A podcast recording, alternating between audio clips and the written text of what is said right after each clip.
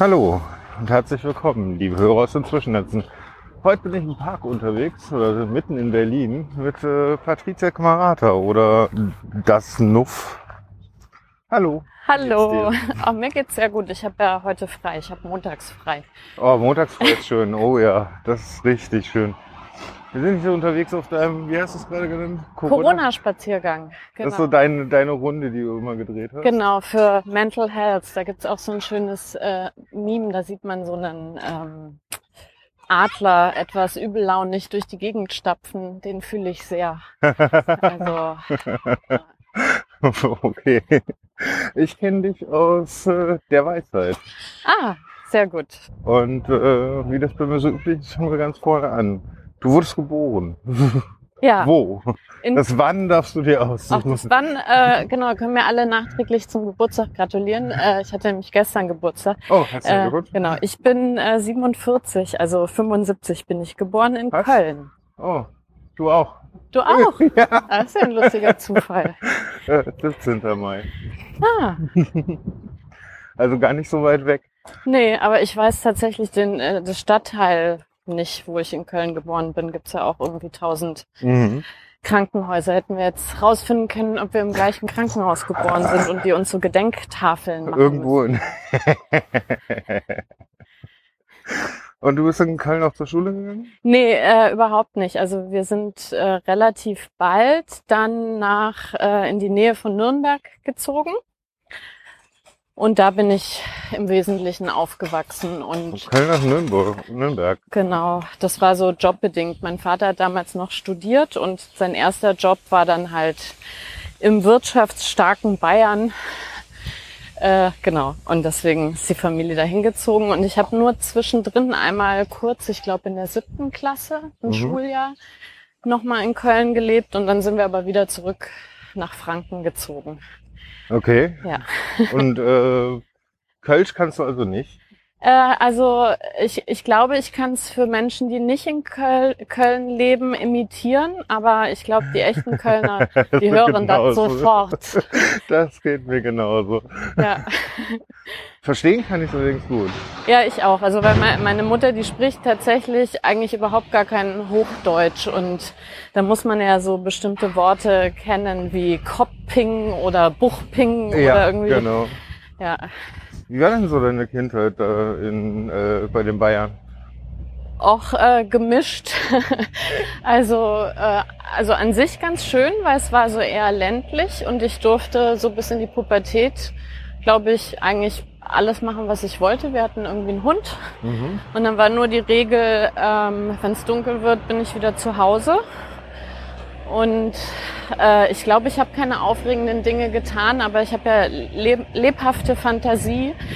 Äh, und deswegen habe ich ganz viele tolle Erinnerungen an aufregende Abenteuer in kleinen Bächen und mit Kaulquappen und so weiter. Also ich habe zum Beispiel als Kind einmal äh, kleine Fische gefangen Mhm. und die mit nach Hause gebracht. Also das war, glaube ich, so erste, zweite Klasse. Ähm, und dann haben die eines Tages Beine bekommen. Und da war ich wirklich äh, der Überzeugung, dass ich da einer ganz heißen Sache auf der Spur bin. Oh ja? Und habe mir schon äh, einen Namen quasi ausgedacht, den ich leider wieder vergessen habe, für diese Art, die ich da im Wald entdeckt habe, die quasi Beine bekommt. Und dann hat mir aber irgendwann jemand gesagt, das wären einfach nur Kaulquappen, die zu Frösche werden. Das war eine Oh ja, okay. große Enttäuschung. Verstehe. Ja.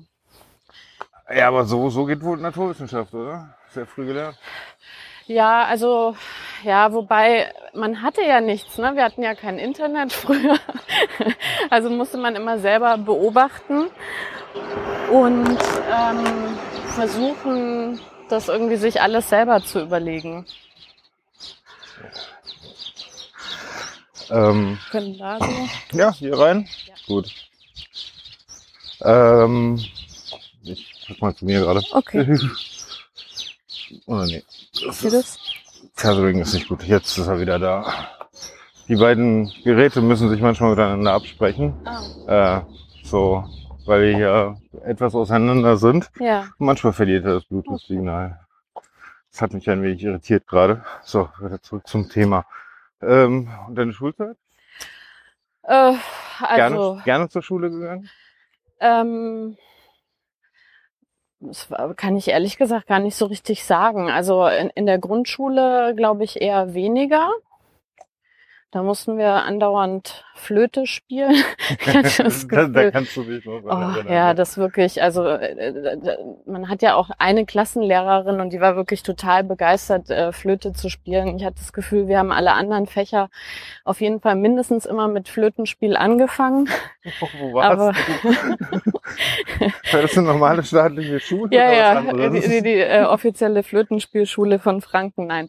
Also ich, das ist ja wahrscheinlich auch einfach total verzerrt in Erinnerung, weil ich so furchtbar fand, Flöte, Blockflöte zu spielen und Ich so.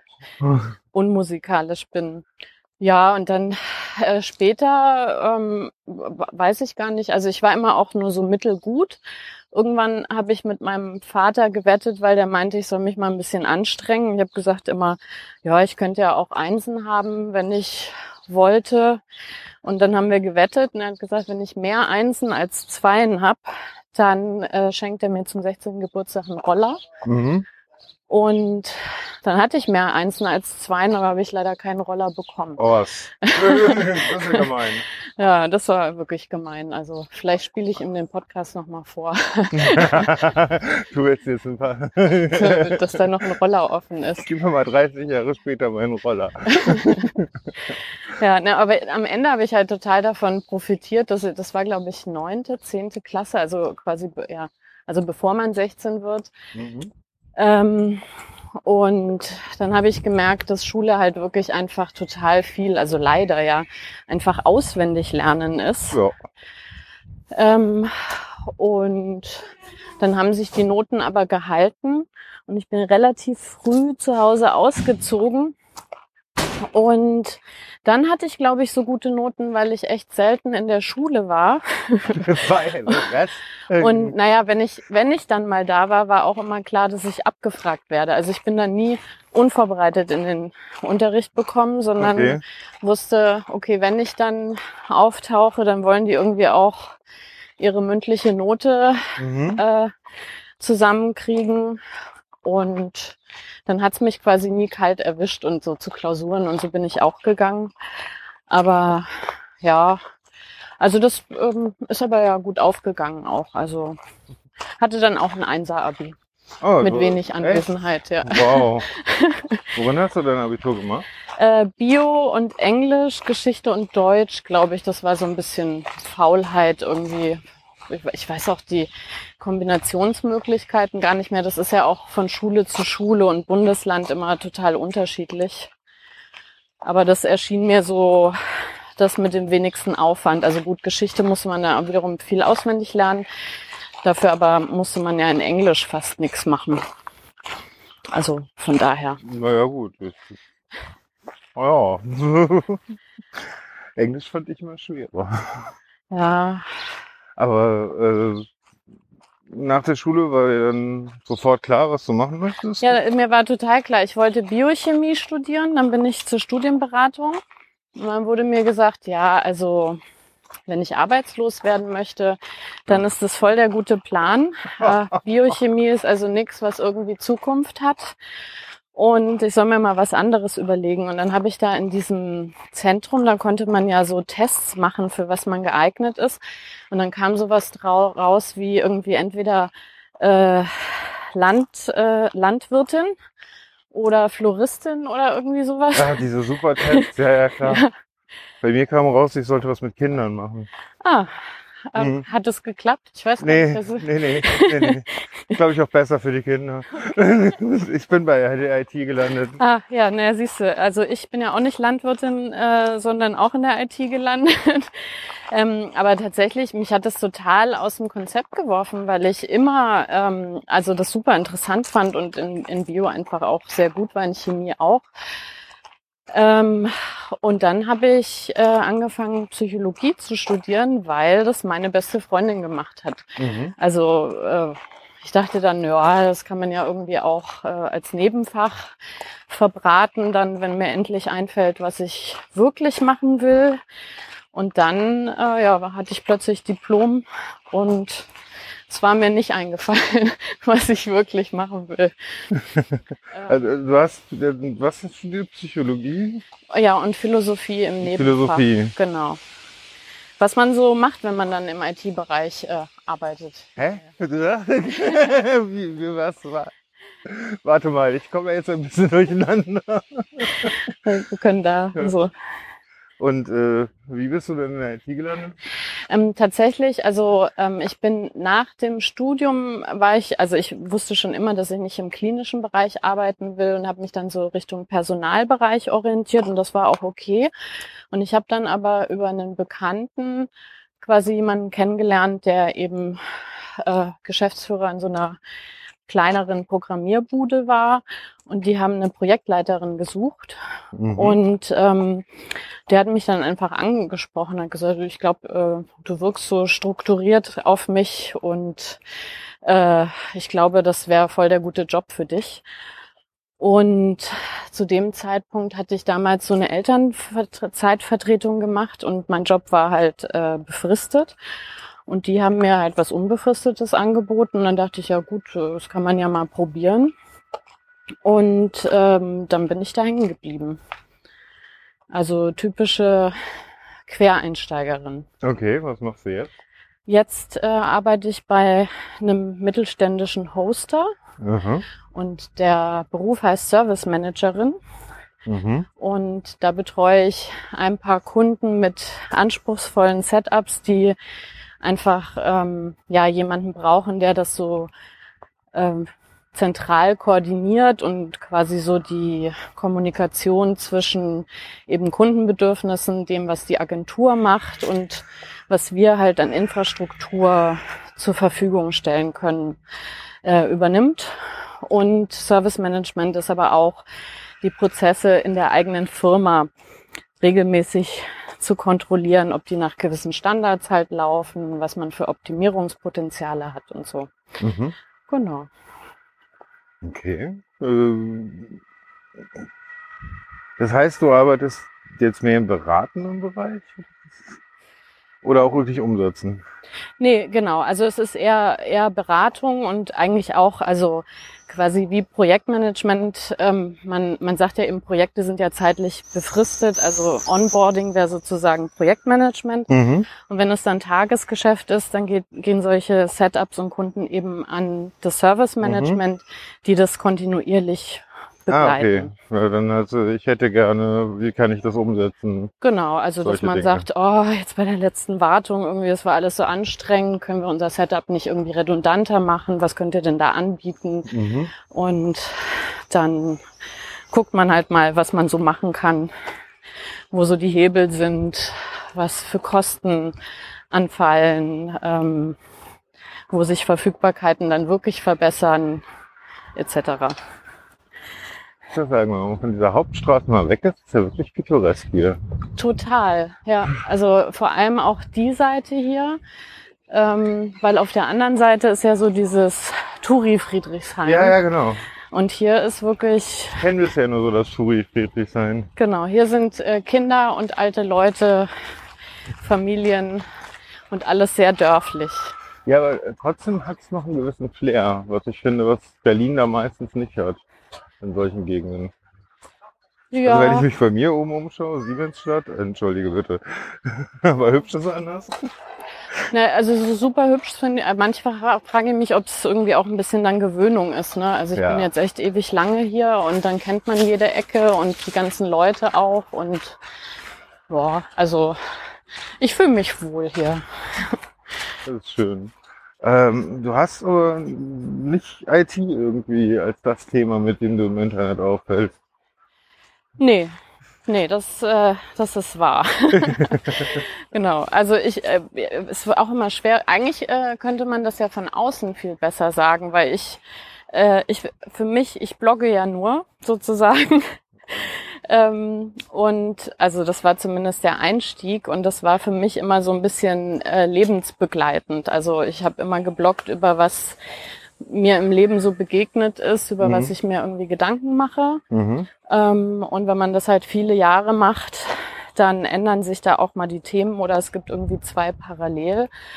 Und sehr lange ähm, habe ich ja eher so lustig über Familienleben geschrieben und dann ein paar Jahre ganz viel über digitale Medien und Kinder und quasi das Verhältnis zwischen den Generationen. Ähm, und dann äh, ist das Thema Gleichberechtigung für mich wichtig geworden, je älter ich geworden bin. Und in dem Zusammenhang ja, habe ich jetzt äh, die letzten Jahre viel über Mental Load und Care-Arbeit geschrieben und geredet. Okay, also, ja, geschrieben vor allem. Ne? Also wie, viele- wie viele Bücher sind es geworden? Ähm, na, insgesamt sind es drei. Mhm. Genau auch in der Reihenfolge quasi so eher lustige Kurzgeschichten. Dann das nur 30 Minuten, dann ist aber Schluss, so als geflügeltes Wort, was ja manche Menschen immer noch glauben, was Medienerziehung ist, nämlich Medienzeit zu begrenzen. Ah ja, das ist Medienerziehung. Ja, Okay, ich glaube für viele leider immer noch. Echt? Ja. Ja, man hat äh, anscheinend äh, sehr große Angst vor, äh, dass digitale Medien das Hirn verweichen und äh, dass es auch nur Böses im Internet gibt und dass Kinder nicht selber kompetent sein können und Aber von dem Fernseher absetzen ist in Ordnung. Ne? ja, das äh, gibt leider genau diese Widersprüche. Ähm, auch, also ich finde es tatsächlich auch so im Bereich äh, Hörbücher und so weiter, ähm, finde ich auch, dass man sich da äh, ein bisschen reinhören kann, was es an guten Hörbüchern und schlechten Hörbüchern gibt, dass man es vielleicht eher von den Inhalten irgendwie äh, abhängig macht als von der Plattform. Aber das bedeutet ja immer Arbeit. Ja gut, Zeit, ne? wenn ich mir so meinen Alltag anschaue, oh, würde ich nur noch Kinderhörbücher hören, sagen wir es mal so. also immer dann, wenn ich Podcast höre, würde ich stattdessen irgendwie irgendwas anderes hören für die, für die Kinder. Ja. Aber ich glaube, das gehört auch dazu, oder? Na, ich meine, ich bin so, ich habe keine Erfahrung, keine Ahnung. Na, das, das große Ziel ist ja schon, dass das die Kinder für sich selber irgendwann einschätzen lernen. Ne? Und ähm, so wie das ja mit Büchern auch ist, ähm, niemand liest alle Bücher, die man einem Kind irgendwie in die Hand drückt oder sich das Kind selber in der Bibliothek irgendwie raussucht. Und das ist aber ja der Anspruch, den ganz viele haben, wenn es zum Beispiel um Computerspiele geht. Und dann äh, ja, verzweifeln die meisten natürlich, weil wenn irgendwie das Teenagerkind dann irgendwann sagt, ich will jetzt The Witcher spielen, ähm, da spielt man ja nicht irgendwie völlig unerfahren mal eine halbe Stunde und weiß dann, was in dem Spiel abgeht. Und Richtig, da müssen wir uns eigentlich durchspielen. ja, und ähm, ja, deswegen kommen, glaube ich, sehr viele Leute da äh, sehr schnell an einen Stopp, dass sie sagen, das kann ich ja gar nicht leisten. Ähm, und oh, wenn das dann irgendwie nicht passt, dann lieber mal verbieten. Ähm, als dass man eben sich fragt, ja, Moment mal, wie, wie kann ich denn mir da Informationen sammeln? Gibt es vielleicht Seiten, wo schon so pädagogische Bewertungen davon sind, wo Inhalte ähm, gezeigt werden, beurteilt werden? Gucke ich mal in Let's Play rein, äh, gucke mir drei verschiedene Let's Plays an, weil mittlerweile gibt's auch Let's Plays extra für die Eltern überzeugen sollen, dass dieses Spiel total gut geeignet ist für Zwölfjährige zum Beispiel. Ah, recht? Ähm, und das ist halt ja Medienkompetenz, ne? zu wissen, dass äh, wo, wo hole ich mir meine Informationen, ich hole mir unterschiedliche Quellen etc.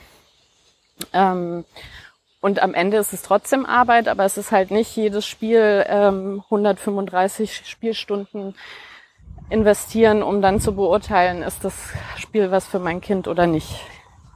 Naja gut, äh, aber da gibt's ja so viele Ebenen, wo ich dann das auch sehr schwer finde. Also ich kenne das jetzt von meiner Cousine, die mich jetzt äh, mehrfach gefragt hat, wie sie das mit ihrem äh, mit ihrem Kleinen machen soll. Der ist 13, möchte gerne sowas wie GTA zocken und so. Mhm. Und äh, ich weiß halt selber als Spieler, ich nehme das gar nicht so wahr, wie das jemand war, der mir über die Schulter schaut. Ja, also wenn ich in Valorant durch die Gegend stratze und Köpfe klicke, dann sind das für mich Tontauben. Ja, Ich habe da keine Emotion von, das sind Menschen. Ja? Ähm, aber jemand, der mir zuschaut, sieht das als gewalttätiges Spiel. Und meine, mein Rat an sie war dann immer, guck dir Let's Plays mit deinem Kleinen zusammen und frag, was er sieht und wie er das empfindet. Das ist ein ziemlich guter Rat auch, also das wirklich direkt zusammen zu machen, weil das gibt einem ja im Dialog die Möglichkeit, ja auch die eigenen Ängste oder Wahrnehmungen sozusagen dann dem jugendlichen Kind irgendwie mitzuteilen. Und dann Mhm. wird man in der Regel eben sehr erstaunt sein, dass zum Beispiel eben das Thema Tod oder Töten in Computerspielen sehr unterschiedlich wahrgenommen wird und Kinder und Jugendliche sowieso natürlich Fiktion äh, von der wahren Welt irgendwie total äh, unterscheiden können und ähm, da vielleicht auch eher dann zum Beispiel einen Wettbewerbsaspekt irgendwie sehen.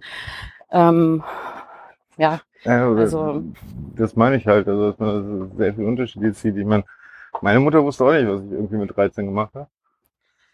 ähm, Und ja. wie viele Horrorfilme ich mir reingezogen habe. Der Punkt ist, hat dazu geführt, dass ich Horrorfilme hasse. Also das, da, solche Erfahrungen äh, macht man ja durchaus. Also ich war ganz zart beseitet und durfte zum Beispiel damals Gremlins nicht angucken und habe das mit zwölf dann trotzdem gemacht und hatte dann wirklich zwei Wochen schreckliche Albträume äh, von es könnte irgendwo ein Mogwai in meinem Zimmer sitzen, von dem ich nichts weiß und der leckt dann irgendwie das Wasser von unserem Hund auf und dann sind überall Gremlins. ähm, Sind überall Gremlins. ja, genau, wir müssen einmal so. Ähm, also genau, aber so 12, 13, das ist ja wirklich ein Alter, ähm, wo die Kinder auch kognitiv in der Lage sind, Dinge auch zu beurteilen. Und ich glaube, die Hauptarbeit zur Medienkompetenz, die findet ja vorher statt. Weiter vor, oder? Genau. Und es gibt ja ein Alter, in dem man vielleicht Dinge begleitet irgendwie macht. Ähm, und dann gibt's ein Alter, in dem die Kinder zum Beispiel auch total gerne von ihren Erlebnissen noch berichten. Und da, glaube ich, scheiden sich dann oft die Geister. Also, dass man dann sagt, also Mann, viele Erwachsene sind ja sehr negativ solchen Dingen eingestellt, dass sie sagen, ah, diese YouTuber oder diese schwachsinnigen Computerspiele und dann hören die Kinder natürlich irgendwann auf, diese Dinge zu teilen Ja. und zu erzählen, was Ja. sie fasziniert oder was sie beschäftigt oder wo sie vielleicht mal einen Rat brauchen. Ähm, und in dem Moment, wo die Kommunikation dann stockt und sich so zwei Welten entwickeln, dann ist natürlich total schwer, als Eltern noch diesen Anschluss zu haben zu der, zu der Kinderwelt. Und von daher sollte man vielleicht versuchen, quasi das wirklich, solange die Kinder auch freiwillig noch mitteilsam sind, das eben eher mit Offenheit und Neugierde sich anzuhören und ähm, daran zu arbeiten, den Kindern eben beizubringen, wie nehmen die was wahr, gibt Sachen, vor denen die Angst haben, wie gehen sie dann damit um, wenn sie das sehen. Ähm, Also auf so einer, eigentlich auf so eine Begleitung hinterher, dass man darüber spricht. Ähm, Das ist jetzt auch nur, also, weiß nicht, dass das auch äh, nur Fake ist in gewisser Hinsicht. Dass das, diese Videos und Bilder erstellt werden mit einer Intention. Ähm, und dass das, na, wie soll ich das auf Deutsch sagen, Props sind. mhm. Also, dass wir, dass das, was da dargestellt ist, so real nicht ist. Genau, aber das lernen die Kinder ja eben auch durch andere Medien, ja, also wie eben Film und Fernsehen und so weiter. Äh, Da gibt's ja dann irgendwann auch diesen Sprung von Zeichentrick ne, und Ja. in, in die reale Welt und wo man dann weiß, ach, da sind Sachen auch computeranimiert und so. Und früher war das halt alles weniger ähm, komplex. Aber ich kann mich wirklich auch noch erinnern, dass ich natürlich bei so Blut und Tatort und so, ne, was, Mhm. was ja so normal äh, in Familien geguckt wurde und wo dann die Kinder abends vielleicht auch mal mitgucken durften. Willkommen in Berlin. ähm, dass ich dann irgendwann total stolz war, weil irgendwer mir gesagt hat, das ist nur Ketchup. Und dann immer, wenn ich Blut gesehen habe, also dass ich dann dachte, ich weiß ja, das Es ist, nur Ketchup. ähm, und quasi so nur in Komplex ist ja das Lernen, ne, damit umzugehen, also was ist echt und was ist nicht echt. Und dann aber ja trotzdem zu gucken, ähm, was macht das mit mir? Das ist ja für jedes Kind auch individuell unterschiedlich. Mhm. Also ich glaube, das Wichtigste ist im Dialog zu bleiben und offen zu sein und eben nicht von Anfang an zu signalisieren, das ist alles Unsinn, was du da machst und äh, ich kann damit nichts anfangen. Naja, ist oft ja auch ein Verständnisproblem, ne? Also ich meine, ich sehe das bei den äh, Freunden um mich herum, die selber Computer spielen, die gehen da ganz anders mit ihren Kindern und so weiter um und begleiten die viel mehr. Ja. Als bei denen, die damit nichts anfangen können. Ja. Ja, es ist sicherlich Hilflosigkeit auch ab einem gewissen Punkt. Aber da glaube ich eben, dass man, dass man sich das auch ein bisschen schwer macht eben, ne? mit diesem, oh Gott, ich kann das ja nicht durchspielen oder es fehlt einem ja manchmal auch einfach der Skill. Ja, wenn ich noch nie äh, an der Konsole gespielt habe, kann man ja gerne mal ähm, versuchen, äh, wie wenig erfolgreich man da ist, äh, bestimmte Spiele überhaupt zehn Minuten zu spielen, ja. äh, weil, weil man es einfach wirklich motorisch nicht kann. Man muss dann immer gucken, was ist jetzt XO, irgendwie L1, was, was passiert jetzt. Ja, stimmt, das braucht man ähm, leider, bis man da drin ist, klar. Und das, das holt man natürlich nicht auf ähm, in, in drei Wochenenden oder so. Aber es gibt ja eben ganz viele Quellen, wo man sich informieren kann äh, und auch einen relativ guten Eindruck eben bekommt. Was ist das für ein Spiel? Was macht meinem Kind da Spaß dran? Warum ist das vielleicht jetzt gerade in einer gewissen Generation ähm, so angesagt? Also Stichwort Fortnite zum Beispiel war ja ganz groß und hat sehr viele Eltern auch äh, ja verängstigt. Ähm, und sich dann aber auch mal zu anzugucken, so wie sich das so popkulturell ähm, dann über die Sportwelt verbreitet hat, dass Kinder vielleicht bestimmte Dinge auch gar nicht selber spielen, aber dann die ganzen Tänze kennen, weil das halt irgendwelche Profifußballer ja, gemacht mhm. haben. Und dann siehst du die Kinder auf dem äh, Schulhof das Tanzen und dann jemand, der halt diese Zusammenhänge nicht kennt, sagt so, Gott, das Kind ist acht und das macht jetzt diesen Loser-Tanz und das ist doch aus Fortnite und das ist doch erst ab 16. Ja gut, okay. Hm.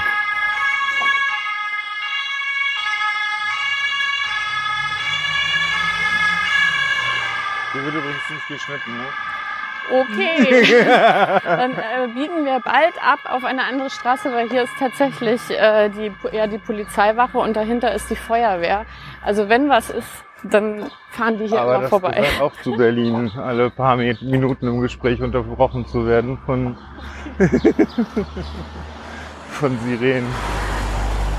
Ähm, was verfasst, fasst du denn unter das Thema Mental Load?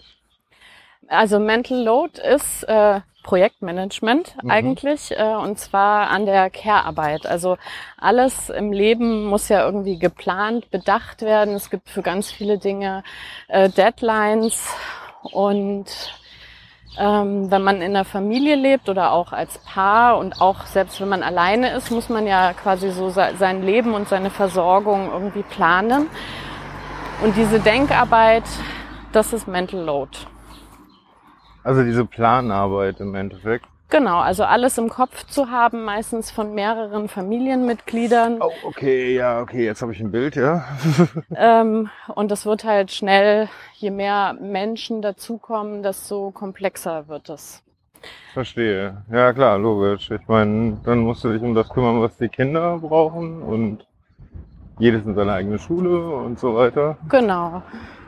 Und auch so ganz alltägliche Sachen, ja, wenn man irgendwie eine Essensplanung macht, also zu überlegen, äh, was haben wir letzte Woche gegessen, was soll es nächste Woche geben, was haben wir für Vorräte, äh, was wollen wir dann noch verbrauchen, damit es nicht schlecht wird, wer, was gibt's für Essensvorlieben, ähm, gibt's irgendwie jetzt zum Beispiel ein Sommerfest, äh, wo wir irgendwas beisteuern müssen, äh, was gibt's eigentlich für ein Budget, äh, was eingehalten werden muss? Und so ist halt hinter jedem Thema, wo man sagt, ja Gott, äh, so Kochen ähm, ist meistens doch ein relativ großer Anteil an Planungsarbeit, der oft unsichtbar ist und mit dieser Unsichtbarkeit ähm, ist dann wenig Wertschätzung verbunden. Mhm. Und viele, die diesen Hauptanteil auch übernehmen, die spielen das auch selber runter. Die sagen dann so, ja, ist ja nicht so, so wichtig oder so viel oder Das ist denen dann aber gar nicht klar. Und ich denke mir immer, ja, aber wenn man zum Beispiel im IT-Bereich arbeitet und im Projektmanagement, da ist ja eine ganz andere Wertschätzung dahinter. Und dann weiß man, ich habe ein Budget, ich habe Deadlines, ich muss was koordinieren und das ist mein Job. Mhm. Ähm, und nicht auch noch, also in der Regel, wenn man es ordentlich macht, die Umsetzung des ganzen Projekts. Also, weil so ist es ja im Privaten nicht, dass man sagt, ja, es gibt hier die Planerin und die sagt dann hier, das sind die Arbeitspakete, bitte erledigen bis. Mhm. Sondern meistens ist man ja auch noch Teil dieser Umsetzung. Und selbst wenn man eben delegiert, dann muss man ja auch gucken, äh, wird das in der Art und Weise erfüllt, wie wir oder wie man sich das gedacht hat? Ist es irgendwie gut kommuniziert? Ist es rechtzeitig mhm. erfüllt? Ja. Verstehe. Also Projektmanagement für die Familie? Genau, so versuche ich das immer zu erklären, weil, glaube ich, viele einfach sich mit Projektmanagement sofort was vorstellen können. Der wird meistens den Frauen aufgedrückt. Den, also ja, also genau. So also wenn jemand aufdrückt, dann halt die Gesellschaft, ähm, aber eben den Schuh ziehen sich die Frauen ja auch ähm, selbst an. Ne? Also weil man lernt das ja in der Sozialisation von klein auf, dass man, wenn man mal eine Familie haben wird, dass da eben dann die Mädchen und die Frauen beziehungsweise zuständig sind und die Männer kriegen ja auch andere Dinge aufgedrückt, wie äh, ah ja, du bist dann finanzieller Versorger, wenn du mhm. irgendwie eine Familie hast. Und so richtet man sich da von ja eigentlich klein auf drauf ab, ähm, diese diese Rollenstereotypien zu erfüllen. Und es gibt auch wirklich Studien, die zeigen, dass man da ganz wenig aktiv auch hinterfragt. Also es ist ja vielleicht eben auch nicht jedermanns Sache, ähm, 40 Stunden plus zu arbeiten und äh, Karriere zu machen, Geld zu maximieren, äh, ne, so die ganzen Sachen. Also, ja. aber ja, das ist leider eben ganz oft so, dass es nicht richtig ausgehandelt wird, sondern man da einfach in diese vorgetretene Schiene den Schritt reinmacht. Da, da finde ich wahnsinnig, wie vorgetreten diese Schiene ist, also sowohl bei äh, Frauen wie bei Männern. Also äh, ich, ich habe jetzt sehr viele Jahre mit Depressionen zu kämpfen gehabt, die aus einem ja, Burnout-Belastung kommen mhm. im Endeffekt. Und äh, was von mir erwartet wurde, dass ich da irgendwie nicht 9 to 5, sondern irgendwie 9 to 22. Ja da zu sein habe und das machen wir ja so und äh, wenn du dich mal erholen musst, dann nach Hause schnell deine Freundin schon wieder zurück. Also wirklich so ein, so ein Bild ist dort sehr, sehr oft und sehr, sehr lang gewesen. Ja. Also Karriere zum Beispiel kann ich gar nicht sagen. Ja, also ich glaube mittlerweile viele Menschen, ja, also auch im Sinne, weil es gibt ja immer noch oft nur diese Führungskarriere und das liegt ja vielleicht auch nicht jedem, sondern man ist vielleicht wirklich genau mit seinem Fachbereich irgendwie glücklich, aber es gibt ganz wenig eben mhm. Fachentwicklungen und dann gibt's halt diese Sicht von außen, so wie du machst seit zehn Jahren den gleichen Job. So musst du nicht mal was in deinem Leben machen. Genau, ja. Also ja, gut, aber ich mache zehn Jahre lang einen Job, in dem ich jeden Tag lernen muss, was ist der neueste heiße Scheiß. Ja. ist das keine Weiterentwicklung? Ja, für viele eben glaube ich tatsächlich nicht. Also, dass man das eben nicht äh, sieht im Detail, sondern immer auf den Jobtitel zum Beispiel guckt. Mhm. Ja, deshalb haben so viele Leute auch so fancy Jobtitel, ne? Ja. Das Definitiv. Ist, äh, für manche schon wichtiger wie das Auto. Echt? Ja. Okay. Also wenn wir Kaffee trinken wollen, können wir einfach darüber übrigens. Vorne bei Shakespeare Sun? Ja. Machen wir das. Sehr gut. Ist gerade grün. Finde ich gut. Also einen Kaffee finde ich vor allen Dingen gut. Sehr gut. Ähm, bei dir ist es ganz natürlich aus der weiblichen Sicht. Ähm, ja, also äh, ja, also ich habe jetzt gezögert, weil ich schon immer Vollzeit berufstätig bin und nie auf die Idee gekommen bin, dass ich irgendwie äh, jemanden, also mit jemandem eine Beziehung führe, der dann mein finanzieller Versorger ist. Äh, und ich glaube, auch das ist dann bei vielen Frauen so. Und dann hat man natürlich die Doppelbelastung, ähm, dass man sagt, man ist dann die Care-Arbeiterin, die sich um die Kinder kümmert und gleichzeitig macht man halt den Vollzeitjob.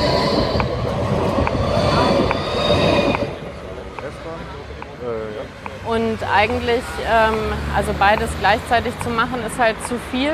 Das will der Staat ja eigentlich auch nicht. Der fördert ja eigentlich eine Aufgabenteilung. Also einer verdient viel Geld und eine verdient möglichst kein Geld.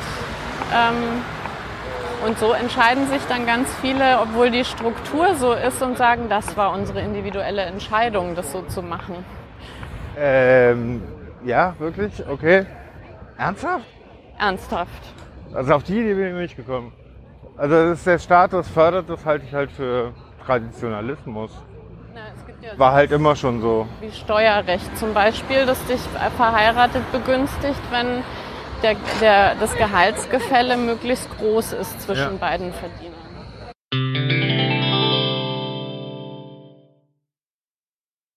Ah, ähm, für wen hast du diese, diese Bücher geschrieben? Äh, Für dich? Also wen hast du im Kopf gehabt? Dich, deine Freundin, dein Umfeld? Ähm, also tatsächlich vor allem meine Blogleserinnen, ähm, weil ich ja schon große Teile der Bücher quasi als Bloginhalte äh, geschrieben hatte und da immer wieder festgestellt habe, aha, ich bin gar nicht ein Einzelfall, sondern das betrifft ganz, ganz viele. Und ähm, in dem Sinne hatte ich immer so die Idee, aha, wenn das jetzt äh, 20.000 Klicks auf einen Blogartikel erzeugt und so und so viel 100 Kommentare, dann ist das anscheinend irgendwie ein Thema, was so potenziell noch mehr Menschen außerhalb des Internets interessieren könnte. Und ja, das hatte ich im Kopf dann. Und da bist du dann, äh, wurdest du gefragt, ob du das Buch schreibst oder hast du von dir aus gesagt, du schreibst? Ähm, also ich bin öfter mal angesprochen worden, ob ich ein Buch schreiben möchte. Und das hat sich dann so in der, mit der Zeit im Kopf geformt, über was ich eigentlich ein Buch schreiben möchte. Und mit dem äh, Kinder- und Medienbuch war es dann tatsächlich so, dass ich zu der Zeit relativ viele Anfragen hatte und wie ich gesagt habe, hier habe ich die Idee, hieß es so, ah nee, also hm, wenn du da nicht schreibst, äh, dass das irgendwie eigentlich schlecht und gefährlich ist, also sehr stark vereinfacht, Okay. das kauft niemand. Ähm, und da war ich sehr froh, dass Eichborn das anders gesehen hat und gesagt hat, ah, interessant. Ähm, vielleicht ist jetzt auch mal an der Zeit, ähm, das so ein bisschen differenzierter zu sehen. Ähm, und ja, das können wir mal probieren. Was ist denn die Differenz? Äh, nee. Mhm. Für den zweiten ich Versuch hier. raus. Ja, okay, der zweite Versuch Kaffee. Hier sieht's aber freier aus. Ja, das habe ich mir nämlich gedacht. So, zweiter Kaffeeversuch. Hat geklappt. Also der, eine Laden voll wie die Hölle. Ein- Eine Straßenecke, nichts mehr, ne? Ja, aber der andere Laden ist also A, wirklich auch sehr guter Kaffee und falls du mal sehr, sehr gute Bagels essen willst, dann dort. Okay, dann ist das die, die Anlaufstelle. Ja, Shakespeare, also Books and Bagels heißt ja eigentlich, Ah. ich weiß gar nicht warum, was stand da? Shakespeare, and Shakespeare Books and Bagels? Bagels, ja. Vielleicht hieß er früher so und jetzt anders. Und Also hier, ähm, und falls Shakespeare das hört, wir könnten- hätten gerne ein paar freie Kaffee. Nein. Ähm,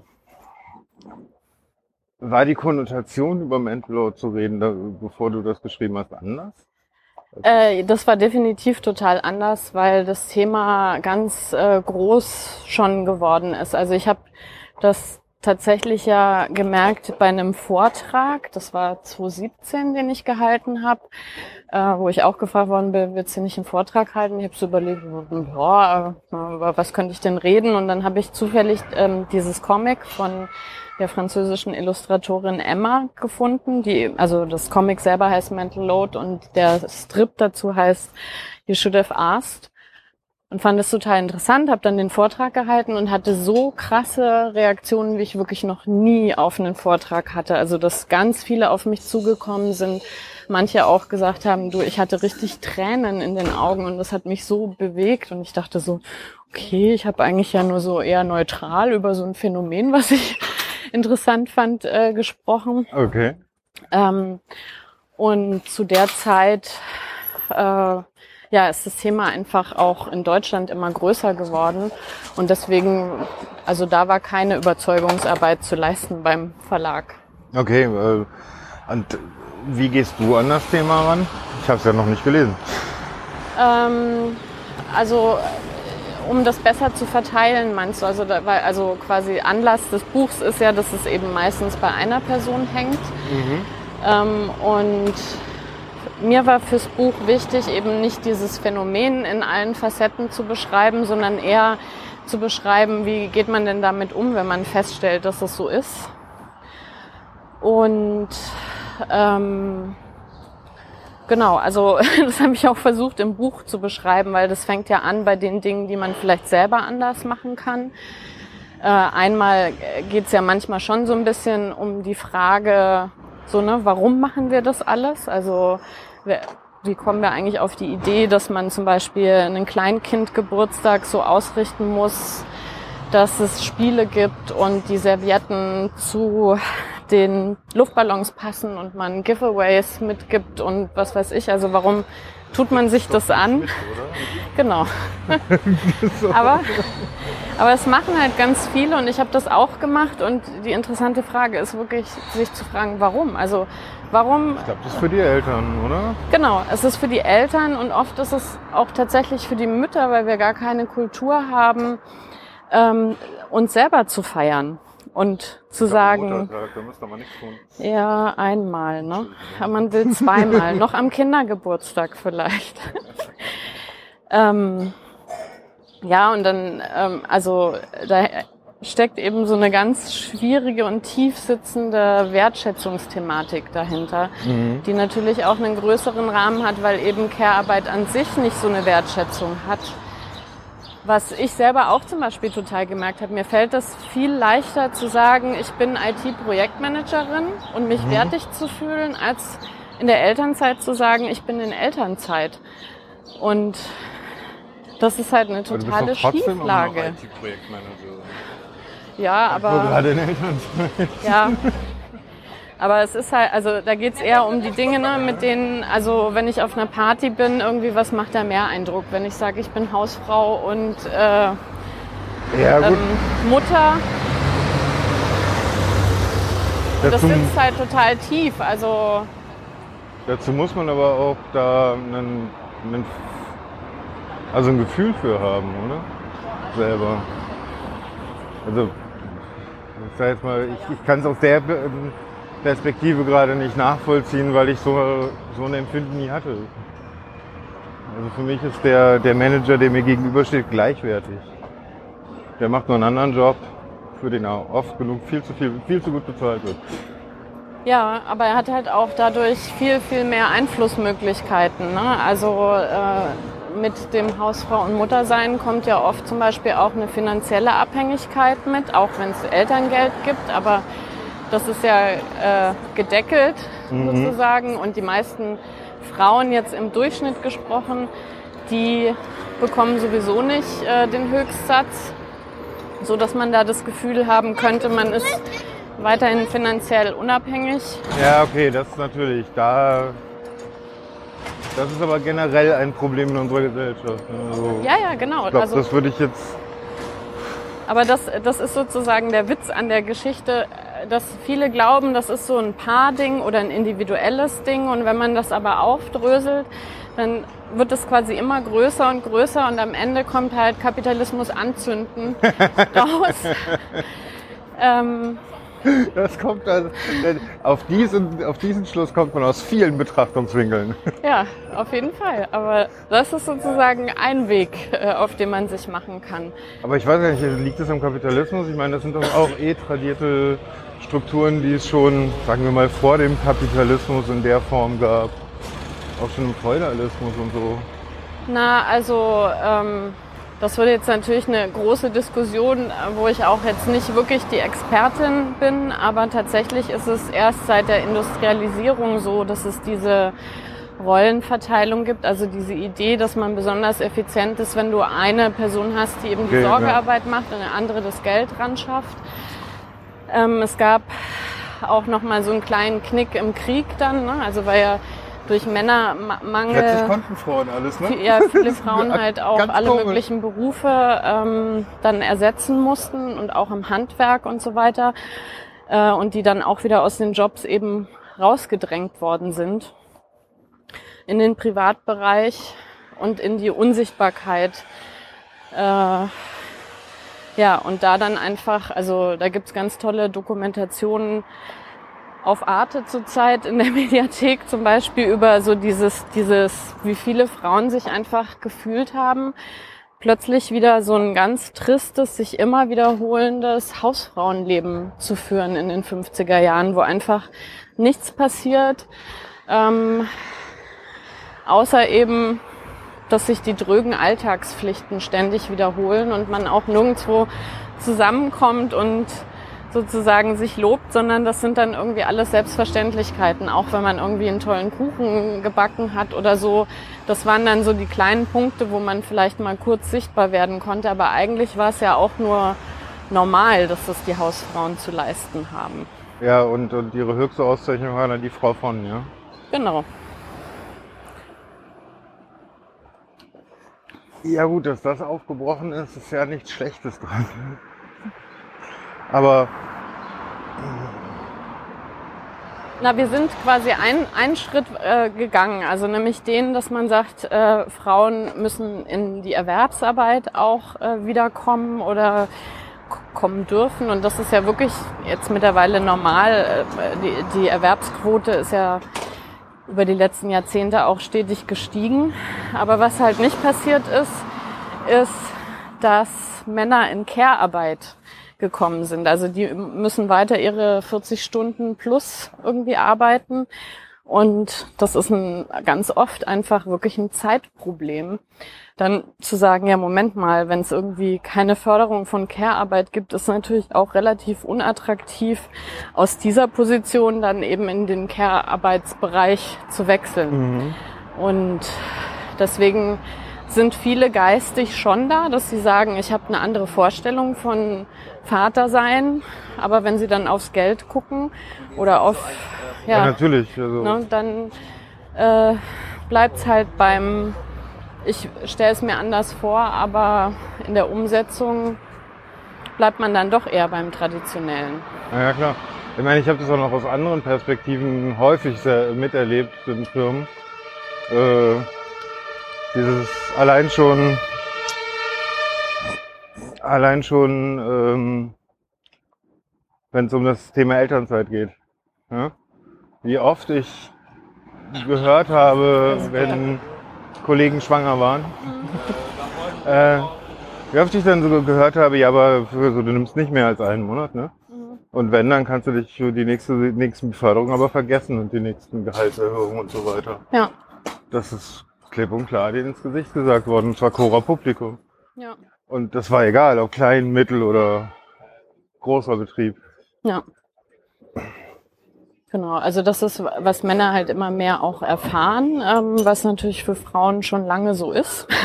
Weil umgekehrt ist natürlich auch kein Arbeitgeber, oder keiner ist ja Quatsch, aber viele Arbeitgeber sind natürlich auch nicht besonders glücklich damit, dass Frauen ausgiebig Elternzeit machen und sagen dann, hey, super, freuen wir uns für dich. Sondern das heißt ja am Ende genau das. Also Worst Case, äh, ich kenne da auch eine Reihe von Frauen, denen das so erging die nach der Elternzeit einen ersten Arbeitstag kommen und dann liegt die Kündigung ähm, auf dem Tisch als Begrüßung. Ja. Aber ich, ich frage mich, wie. Also die, die, für mich ist ja jeder einzelne dieser Menschen, der sowas sagt, jemand, der nicht denkfähig ist. Weil wo sollen denn bitte schön die Kinder herkommen? Die dir, wenn du alt bist, den Arsch abwischen. Ja.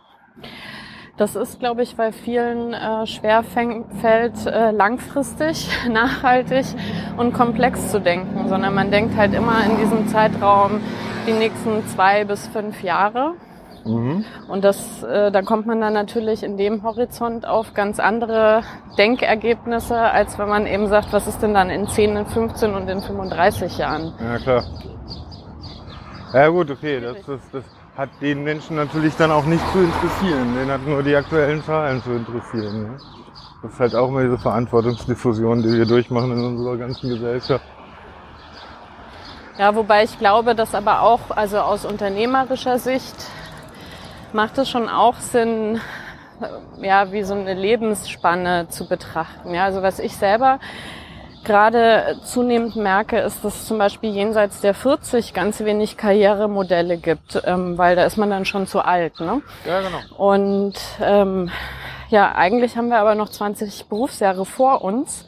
Und also wenn das so weitergeht, 30? Ja, genau. ähm, und es also sogar ausreichend Zeit, äh, im Zweifelsfall sogar noch mal was ganz Neues zu lernen oder so. Ähm, und äh, die Kinder sind groß, ja, und man hat wieder mehr Zeit. Äh, man hat total viel Berufserfahrung in, in, äh, nach all den Jahren eben. Äh, und vielleicht würde man da ja total gerne noch Karriere machen, aber es gibt ganz oft nichts. Und das kann ich auch total schlecht nachvollziehen. Wie gesagt, mit diesem Horizont 20 bis 30 Jahre. Ähm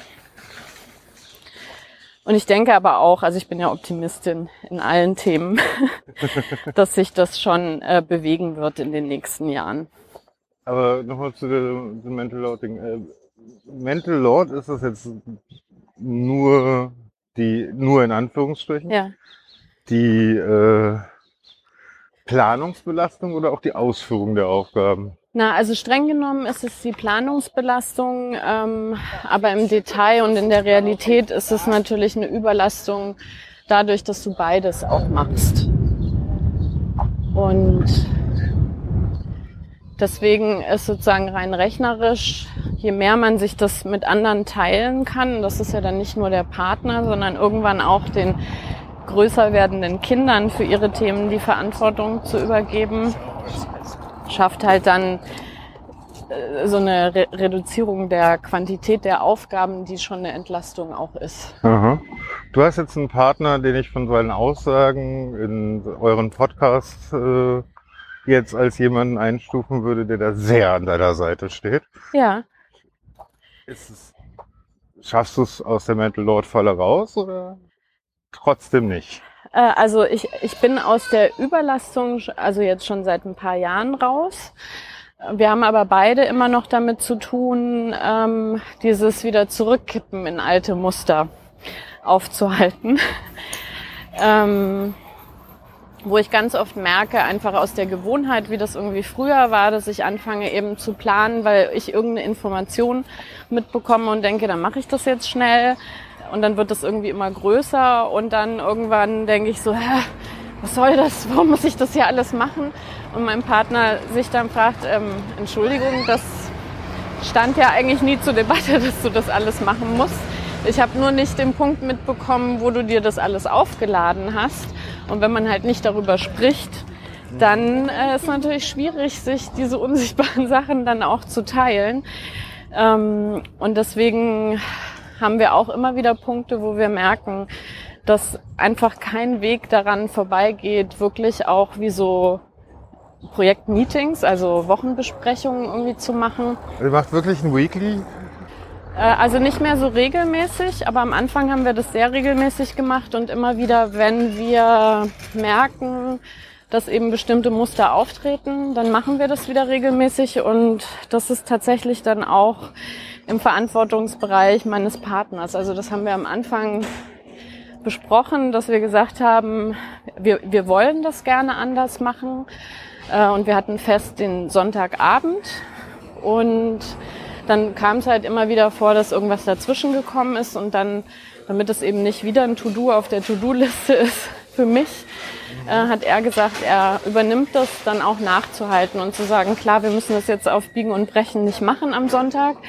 Ähm, aber spätestens dann am Montag zu fragen, wann holen wir das denn nach? Lassen wir das jetzt einmal ausfallen, ist natürlich auch möglich, ähm, aber nicht in das reinzurutschen, dass man dann vor lauter Rennen im Hamsterrad irgendwie eben gar nicht mehr dazu kommt, bestimmte Dinge zu planen. Aber Agile in der Beziehung macht er noch nicht. Na doch, wir machen äh, auch äh, Retrospektiven zum Beispiel. Okay. Das ist wirklich auch sehr zu empfehlen, wenn man am Anfang äh, merkt, so, mh, das läuft irgendwie nicht so, wie wir uns das beide vorgestellt haben. Wir wollen das irgendwie anders machen weil man dann ja einfach ausprobiert erstmal und dann braucht man ja aber auch ein Gespräch über die Metaebene. Also dass man so einmal im Monat sagt, ja, wie ist es denn jetzt gelaufen? Was ist gut gelaufen? Was ist schlecht gelaufen? Wovon wollen wir mehr machen? Wo haben wir gemerkt, da machen wir uns auch viel zu viel Arbeit? Haben wir uns einfach aufgebürdet, ohne dass eigentlich das die Erwartung des Partners war? Ähm, ja, also diese klassischen, was man halt in Scrum so macht, ähm, zu überlegen. Und, äh, also dass in der Paartherapie irgendwie als Emotionsgespräch irgendwie mitgegeben wird. Einmal die Woche über seinen Ja. Zustand zu reden, seine Emotionen dabei, ja, etc. Okay. genau. Aber durchaus auch Praktisches, also weil es ja gerade das Leben mit Kindern äh, öfter sich mal irgendwie was ändert, ne? Und da machst du natürlich nicht immer ein Meeting, um jetzt alles neu zu planen, sondern da macht man halt einfach. Hey, das- das ist aber nicht ordentlich deutsch. Einfach so zu machen. Ohne Meeting. Ja. Genau, aber man kann es dann sozusagen nacharbeiten. Und die Unterschrift der Eltern Genau. beider Parteien. Und ja, Stempel drauf. Ja, also ich meine, das erlebe ich auch bei Paaren um mich herum, die viel im IT sind. Die sind also voll in diese, wir organisieren unsere Beziehung also voll in diesem Agile-Wahn. mhm. Kriege ich überhaupt nicht gepasst. Wieso was? Na ja, gut, ich, ich habe also meine Probleme mit diesem ganzen Agile-Zeug, Ja, so oder so. Also ich habe das in meiner Karriere bisher nicht als ein hilfs hilfsvolles Werkzeug ähm, erlebt, ja. sondern als eine Überwachungsmaschinerie bis auf die Minute runter. Ja, das darf es natürlich nicht. Also im, im Privaten. Es war egal, wo ich äh, war. Genau. Ja, okay. Und ich bin bei gut 30 Firmen durchgegangen. Oh je, ja. Nee, also das, das darf man natürlich nicht machen, ähm, um es dann komplizierter zu machen oder um irgendwie wirklich einfach so hohl aufzurechnen. Ja, das ist halt auch so. Wie rechnet man sowas auf? Ne? Ich meine, wie geht. Wie schnell landet man in der Falle, dass man sagt, aber ich habe das und das und das und das gemacht und du aber nur so wenig? Äh, also das ist äh, tatsächlich ähm, total abhängig ja von den eigenen Ressourcen. Ne? Also wie viel kann man auch selber leisten, bis man das Gefühl hat, Moment mal, jetzt ist es zu viel und jetzt ist es irgendwie ungerecht oder welche Aufgabenbereiche liegen dir vielleicht und welche fallen dir schwer und so weiter. Und viele ähm, tatsächlich äh, lustigerweise Männer, die sagen dann, nö, äh, ich lese das Buch nicht, weil äh, das ist ja total unromantisch, wenn ich jetzt hier anfange, irgendwie Sachen aufzurechnen. Ähm, und ich denke mir immer, ja, aber wenn die Partnerin schon signalisiert hat, dass sie sich überlastet fühlt, dann weiß man ja zumindest, dass es ein Ungleichgewicht gibt. Und ob das jetzt ein rechnerisches 50-50 Ungleichgewicht, äh, also dass es dann nicht 50-50 ist, das ist ja erstmal egal, sondern es gilt ja immer die Aussage, wenn ein Partner sagt, ne, das ist mir irgendwie zu viel, ich krieg das nicht mehr geregelt, äh, ohne an meine Gesundheit quasi Raubbau zu betreiben, dann finde ich, führt einfach kein Weg dran vorbei, sich mal anzugucken, was sind denn diese Sachen und Ja, ja, woher klar, kommen keine die Frage, so. keine Frage. Ähm, und dann geht's natürlich in der Partnerschaft äh, einfach um Wohlwollen, ja. Also dass man natürlich nicht irgendwie aufrechnet, so du hast jetzt hier den einen Kaffee gemacht, deswegen hast du einen Kaffee gut und dann muss ich aber das nächste Mal so. Das ist ja totaler Quatsch. Also ähm, Aber diesen Quatsch erlebe ich halt bei Freunden, beziehungsweise auch in meinen, meinen eigenen Beziehungen habe ich die so erlebt, ne? Also, dass da sehr viel aufgerechnet wurde. Und das auch immer als Druckmittel benutzt wurde. Ja. Also es gibt einen sehr schönen Satz von einem Paartherapeuten, äh, der Oskar Holzberg, der hat so ein Buch geschrieben, das heißt, glaube ich, irgendwie Leitsätze der Liebe. Und eins davon ist, wenn aus Überforderung Forderung wird. Mhm. Und diese, also das ist ja so eine typische Paarsituation, wie du sagst, ne? dass man dann eben nicht sagt, also eine Ich-Botschaft, ich fühle mich belastet und ähm, mir geht's nicht gut, weil ich habe zu viel Arbeit oder äh, ich, wie auch immer, ne, äh, das eben in dem Moment empfunden wird, sondern dass man anfängt, den Partner mit Du-Botschaften äh, zu bombardieren und eben dann dieses, mhm. ne, du machst und deswegen musst du und deswegen muss dies und jenes und äh, so, und dann ist man natürlich in einer Gesprächssituation, die total aversiv für beide ist. Ja, ja. Also einer schimpft, der andere sagt, äh, was denn? Was geht hier ab? ähm, und das ist aber eben total schwierig, in so einer Überlastungssituation genau eben in die Falle nicht zu tappen mhm. und dann noch die Kraft zu haben, konstruktiv und ähm, eben mit gewaltfreier Kommunikation ein Gespräch irgendwie anzufangen. Und für den Partner ist es genauso auch schwierig, solche Vorwürfe dann eben nicht als Geschosse zu empfinden, sondern auf der Metaebene zu hören als, oh, das, oh ja. ne, was oh. wirklich läuft schief quasi mit unserem Alltagsleben. Ähm, aber letztendlich müssen halt beide versuchen und das, das äh, sowas als Methode einzuführen, ne? so wöchentliche Gespräche, damit du einen festen Platz hast, damit sich das nicht aufsummiert und der andere das nicht mitkriegt und dann plötzlich nicht das Thema von einer Woche, sondern letzten März hast du und dann hast du dies und dann hast du das, wo man dann nur noch schwitzend da sitzt und sich fragt, so, oh, ich erinnere mich nicht, um was geht's, sondern dass du halt auch in der Beziehung von Anfang an, wenn die gut läuft, eigentlich so Pflegeprozesse ähm, gleich etablieren. Etablierst, das verhindert natürlich langfristig, dass Dinge so sich aufsummieren und dann irgendwann explodieren und man dann echt nur noch vor Trümmern steht und dann eben wenig Konstruktives noch machen kann. Aha.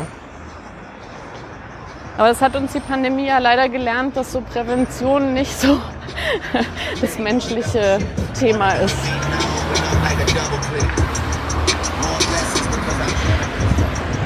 Ja, wir gehen da wieder. Da ja, genau. Einmal über die Straße. Aber die Warschauer, die ist etwas laut. Ähm, ja gut, also es ist äh, ein schwieriges Thema. Vor allen Dingen, mir ist bewusst, also je älter ich geworden bin, umso bewusster ist mir geworden, wie viele Dinge ich nicht gesehen habe. Mhm. Aber auch wie viele Dinge die andere Seite an meinem Stress nicht sieht. Ja, ja, ja, eben. Ja, also mein Stress ist nicht vorbei, wenn ich von der Arbeit zurückkomme. Ja. Das ist, da steckt immer, da geht in meinem Gehirn noch ganz viel rum. Ich brauche da eine Stunde erstmal runterzukommen. Ja. Genau, also und das, das ist halt dieses, ne, also jeder hat seine Themen und seine unsichtbaren Themen auch und dieses regelmäßig darüber reden macht halt diese Themen sichtbar einfach. Ich finde es schade, dass wir genau dieses Zwischenmenschliche in unserer Welt eigentlich nicht lernen. Das ist äh, echt leider wahr, ja. Also nicht nur, geht gar nicht in diese Richtung, nicht nur, sondern auch alles Zwischenmenschliche im Endeffekt. Also mir ist es sehr hart aufgefallen vor ein paar Jahren, gerade in der Therapie, dass ich mein ganzes Leben gelernt habe zu arbeiten. Mhm. Aber ich habe nicht gelernt in meiner eh schon psychischen Defektion ADHS, mit der es mir eh schwerfällt, auf Menschen zu verstehen, diese soziale Komponente auch noch zu verstehen und nachzuvollziehen. Und ja. das geht uns ja vollkommen ab, oder? Total. Also es, äh, das ist ja an keinem Punkt irgendwo in unserer Bildung ein Thema, ja. Also es geht ja immer nur ähm, um Leistung letztendlich. Ja. Und auch Leistung eben um jeden Preis. Und auch immer mit dem Label, wer nicht leistet, ne, der, da stimmt halt dann was nicht. Und dann ist halt schade für die Person, aber die anderen rennen dann quasi weiter, statt dass man sich fragt, so als Gemeinschaft oder Gesellschaft, was läuft da eigentlich nicht richtig, äh, ne, wenn, wenn einfach immer so und so viel Prozent auf der Strecke bleiben und es ist nicht erstrebenswert, an Gesellschaftsformen zu arbeiten, wo das eben so nicht vorkommt und wo es auch eine tatsächliche Gleichwertigkeit gibt von Aufgaben, Talenten, wie sich Menschen einbringen, ja, also es sind ja ganz viele philosophische Fragen, die letztendlich unbeantwortet bleiben. Und ich glaube, der einzige Punkt im Leben ist wahrscheinlich die die Jugend und die Pubertät, wo das in vielen Menschen drinnen steckt, sich solche Fragen zu stellen. Aber dann gibt's halt keine Kultur, das fortzuführen, genau. Und auch keine, keine Kultur für eine Vielfalt ne, an Antworten zuzulassen oder Zeit zu geben, bestimmte Dinge für sich dann auch zu erforschen und seine eigenen Antworten irgendwie zu finden. Und das ist definitiv ein großes Problem. Also ich glaube, uns ging es allen sehr viel besser, wenn wir das lernen würden, wie man miteinander spricht, wie man sein Gegenüber auch sieht, ja, und auch annehmen kann, auch annehmen in der Andersartigkeit. Ähm, ja, Ich meine, das sind schon ganz kleine soziale Dinge. Ne? Ich bin in einer Gesprächssituation, aus der ich raus möchte. Ich möchte jetzt hier raus, ohne unhöflich zu sein, aber auch klar und deutlich machen, jetzt ist Schluss. Kann ich bis heute nicht. ja? Meistens endet es darin, dass ich mich verpisse. so, ich muss mal kurz auf Toilette, tschüss, weg bin ich, ja. ja. Aber das ist ja nicht, das ist ja kein höflicher Umgang mit meinem Gegenüber. Ja, und vor allem fehlt ja auch das äh, Feedback, ne, dass jemand vielleicht da eine Grenze überschritten hat, was die Situation unangenehm gemacht hat. Und weil der das Feedback Ja, genau. nicht hat, kann der auch dann nicht dazulernen, dass es vielleicht, also er weiß ja nicht, dass vielleicht seine letzten drei Gesprächspartner ähm, eigentlich genau dieses Gefühl schon hatten äh, und fragt sich immer, "Hä, warum passiert das immer mir, dass so mitten in einem angeregten Gespräch äh, Die Leute, verschwunden sind. Ja. ja, genau. ja. Ähm, auf dein Schaffenswerk, wie bist du, also bei mir geht es ja hauptsächlich jetzt um Podcaster, beziehungsweise Menschen, die mich, die ich über irgendwas kennengelernt habe und meistens sind es Podcasts. Mhm. Ähm, wie bist du zum Podcasten gekommen? Äh, tatsächlich über Markus, also meinen Partner, äh, der selber, ich weiß nicht, wie viele Podcasts hat. Einige. Ähm, Könnt ihr genau. euch in der letzten oder vorletzten Sendung anhören. Ja, genau, der war auch bei dir, ne? Ja. ja. Genau, äh, und das war für mich eine, eine schöne Weiterentwicklung vom, vom Bloggen. Also, weil man doch ja eben in, wirklich in Austausch treten kann und es so viele Themen gibt, über die man halt sprechen kann. Und der Einstieg war dann über den Podcast der Weisheit, den du eben auch genannt hast, den ich persönlich sehr, sehr liebe, weil äh, das einfach ein Gespräch mit drei mir sehr lieben Menschen ist. Ja, Ähm, und das macht einfach auch total Spaß und es ist aber ja auch so moderiert und zeitlich begrenzt und so weiter, so dass es, glaube ich, auch hörbar für andere ist. Ähm, und dann weiß ich gar nicht, dann war der zweite Podcast, glaube ich, der eben mit äh, Kaspar Mirau ähm, mit Kindern leben, weil wir da festgestellt haben, ah ja, dieses Elternthema ist eben nicht nur natürlich Blogthema, sondern auch ein gutes Podcast-Thema mhm. das auch aus der Perspektive Vater und Mutter und ne, Ost äh, sozialisiert, West sozialisiert und so, weil das wirkt ja alles doch noch sehr lang ähm, ins Leben, ins Elternleben auch rein. Mhm.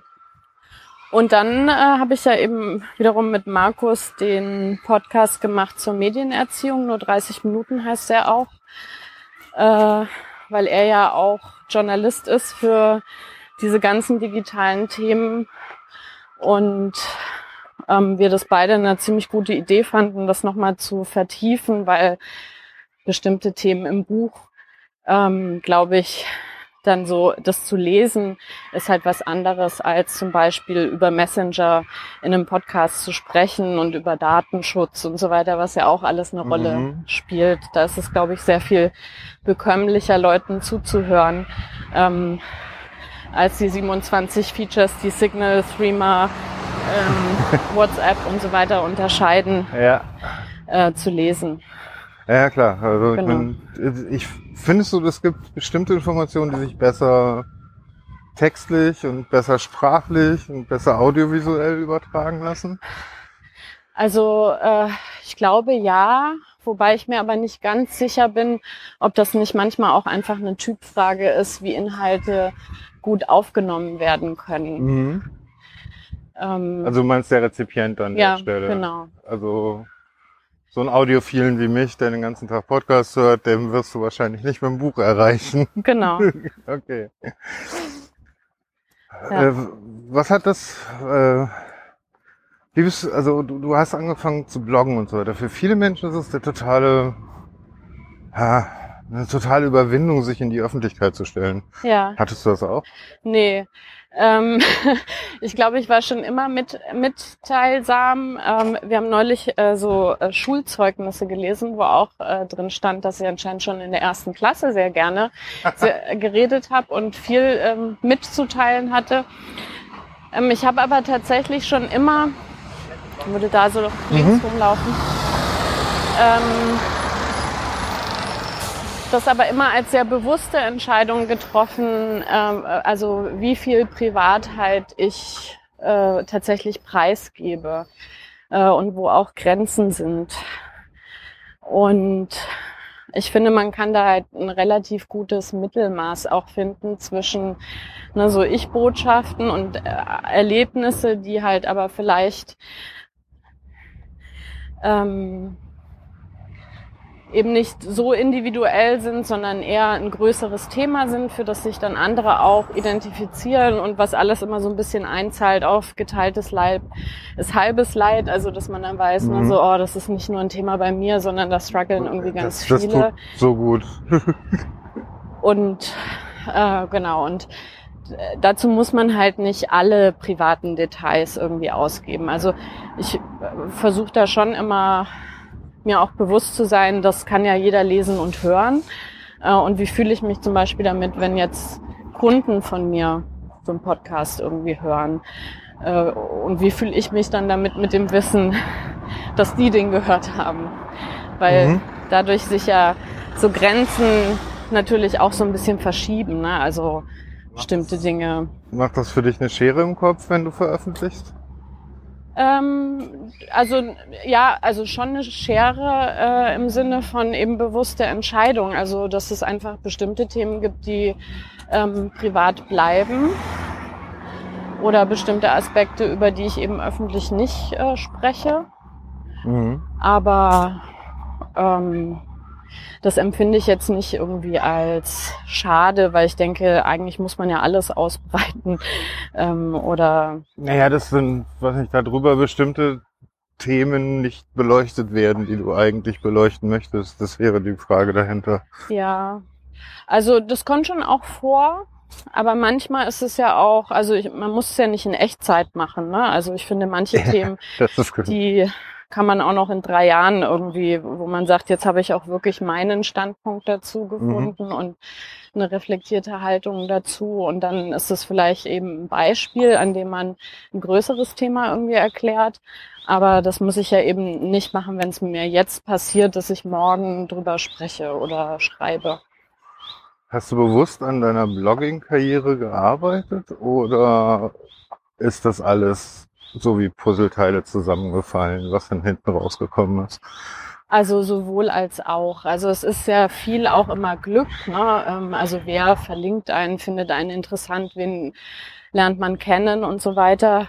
Und dann natürlich auch Interesse an allgemeinen Mechanismen. Welche Themen gehen gut, äh, welche nicht so. So banalen Sachen wie mach ein Bild ran an den Tweet, dann wird er zehnmal so viel geklickt äh, äh, als ohne und so weiter. Aber tatsächlich war ich ab einem gewissen Punkt immer zu faul, das so elaboriert auch zu machen. Also ich habe einmal eine Konferenz gehabt, die war für mich sehr lustig, äh, weil da war ich in drei Vorträgen als Beispiel mit meinem Blog, dass ein Blog kein Design braucht ähm, und keine, keine optischen äh, Schnörkeleien. Schnörkeleien, um trotzdem gelesen zu werden, wenn es die Leute halt interessiert. Und da war ich natürlich sehr stolz, aber muss auch sagen, das war einfach ja auch Faulheit und Zeitmangel, mich mit irgendwelchen WordPress-Themes auseinanderzusetzen. Äh, also die dann, was weiß ich, irgendwie mobil lesbar zu machen. Und dann hat es irgendwie fünf Jahre gedauert, bis es irgendein Theme gab, wo ich dreimal klicken musste. Und dann äh, war das halt für die verschiedenen Auflösungen irgendwie lesbar. Aber da haben viele treue LeserInnen bestimmt auch sehr gelitten unter meiner mangelnden Zeit. Ähm, Ich weiß nicht, da also so- da würde ich jetzt sagen, gar nicht drunter gelitten, weil Nichts ist einfacher, als ein schnörkelloser Blog zu lesen. ja, das ist so schlimm, wenn du irgendwie mit deinem Mobiltelefon auf irgendwas draufkommst und da springen dich 30 Bilder an und irgendwo in der Mitte ist so eine Zeile, wo mal der Text drin stand. Und alles ist umgebrochen. Ja, aber ich glaube, da gibt's so unterschiedliche Schulen, was die Leute gerne machen. Und wenn man es ja elaboriert macht, dann bietest du ja irgendwie beides an. Also dass du irgendwie, Ja, dass für die Leute, die gerne Bilder mögen, drei schöne Bilder dazu und für die, die es nicht mögen, zu sagen, hier gib mal das in den Reader als, keine Ahnung, über HTML irgendwie aus und dann ist es nur der Text. Ja, gut. Ähm, zu dem Podcast nochmal, äh, welche davon laufen gerade noch? Ähm, also aktiv äh, der Weisheit und ähm, mit Kindern leben. Und nur 30 Minuten, dann ist aber Schluss, äh, haben wir eine Staffel gemacht und ähm, das war leider echt sehr, sehr viel Arbeit. Also wir haben pro Folge zwischen so 12 und 16 Stunden irgendwie Wow. investiert. Ähm, und hatten auch versucht, das irgendwie über Steady ein bisschen finanzierbar zu machen oder Partner zu finden, mit denen wir das Gefühl hatten, wir können glaubhaft äh, Mhm. für die auch werben, äh, um eine zweite Staffel zu produzieren. Aber das hat nicht geklappt. Äh, das steht aber theoretisch noch offen, wenn ihr Werbepartner finden würdet. Ja, auf jeden Fall. Also ähm, das Thema ist ja riesengroß und wie gesagt, ich also das Schöne an dem Podcast fand ich einfach auch, dass man halt in die Themen auch so einsteigen kann. Ja, also weil, weil nicht jeder will irgendwie jedes Thema im Thema Medienkompetenz äh, genauer wissen.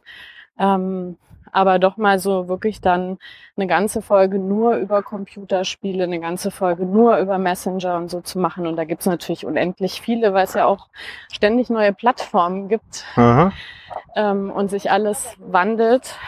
Ähm, genau, und da hätten wir auf jeden Fall auch Lust äh, drauf gehabt, aber es war dann zu zeitintensiv, um zu sagen, das knapsen wir uns jetzt auch noch von der Freizeit ab. Was ist da das Zeitintensive drin? Recherche oder? Ja, also Recherche und wir haben die schon ähm, dann vorher, also die Themen festgelegt und so ein Redeskript. Und dann sind die ja auch sehr, also auf Radioniveau produziert. Also ich hatte einen so, also es hat Markus gemacht, der ja Radiomensch ist. Und äh, ich hatte ein Erlebnis, ich habe da mal in eine Folge reingehört und dachte so, wow, also ohne Ä und A und also es ist ja wirklich fantastisch, wie ich spreche und habe das Markus gesagt und er so, ja. das hat auch drei Stunden gedauert, die Folge so zusammenzuschneiden. Ich so, upsi, okay. Wo ich weiß, wie schlimm das ist, Äs rauszuschneiden. Das ist, äh, ich hatte da mal ein zwei Stunden Stück, wo ich glaube 6000 oder so drin Oh waren. Gott, ja. Ah, Ich hoffe, es war bei uns im, im Rohschnitt nicht so schlimm. Das ist schon hart, ja. Das macht Arbeit, auf jeden Fall. Aber auch Recherche und sowas. Ich meine, ihr müsst euch dann zu jedem Thema, die Computerspiele, das Zeug, was ihr selber noch nicht kennt und so weiter, alles erstmal anschauen, ne? Genau. Also da haben wir aber auch noch wirklich den Vorteil, Markus äh, moderiert ja bei Deutschlandfunk Kultur die Sendung Breitband, die ich sehr Ja. empfehlen kann. Kann ich auch. Ähm, da hat er natürlich ein sehr tiefes und breites Wissen auch schon, aber genau aus dem Wissen heraus, glaube ich, weiß man dann oft, dass es doch auch auf die Details ankommt. Ne? Also wie man Sachen aufarbeitet, damit das irgendwie verständlich ist, welche Informationen halt dabei sein sollten, welche vielleicht nicht so wichtig sind. Ähm, aber ja, das alles so aufzuarbeiten, das ist einfach sehr, sehr viel Arbeit. Was ich jetzt gerade mal echt feiern muss, ist dieser Elektrobus, der hier rumfährt. Das ist ja richtig schick. Habt ihr das schön? Kein lauter brummender, knatternder Bus oder sowas. Ich bin ihm noch nie begegnet und ich bin totaler BEV-Fan. Also. so mit Auto und Mobilität und so hast du es nicht als Stadtkind hier, oder? Äh, nee, also ich, äh, ich bin ja passionierte Nicht-Autofahrerin. Und äh, von daher fällt es mir auch immer schwer, mich mit dem Thema dann im Detail auseinanderzusetzen, Mhm. Weil das ja auch immer so eine Rabbit Holes irgendwie sind. Äh, Oh, ist es. Aber tiefe Rabbit Holes, sag ich dir.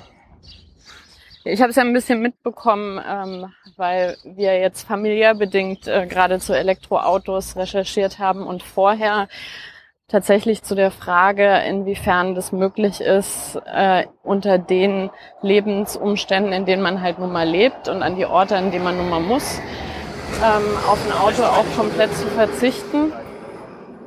Was da so die Lücken sind und ähm, auch in Excel-Tabellen aufzurechnen, ob sich das lohnt, regelmäßig ein Auto zu leihen ähm, oder ob es irgendwelche Pendelmodelle gibt und so. Also Das habe ich ja jahrelang gemacht. Also ich bin zwei, nein, mehr, 24 Jahre komplett ohne Auto ausgekommen. mhm. Und äh, nur mein jetziger Job, den ich jetzt habe, äh, hat mich dann dazu gebracht, ein Auto zu kaufen, Mhm. weil ich jetzt irgendwie im letzten Jahr knapp 8000 Euro pro Jahr bei Miles hinterlegt habe, um diese Autofahrten zu machen. ja, Es ist natürlich ein bisschen günstiger, wenn man sich das Ding selber anschafft. Ne? ja.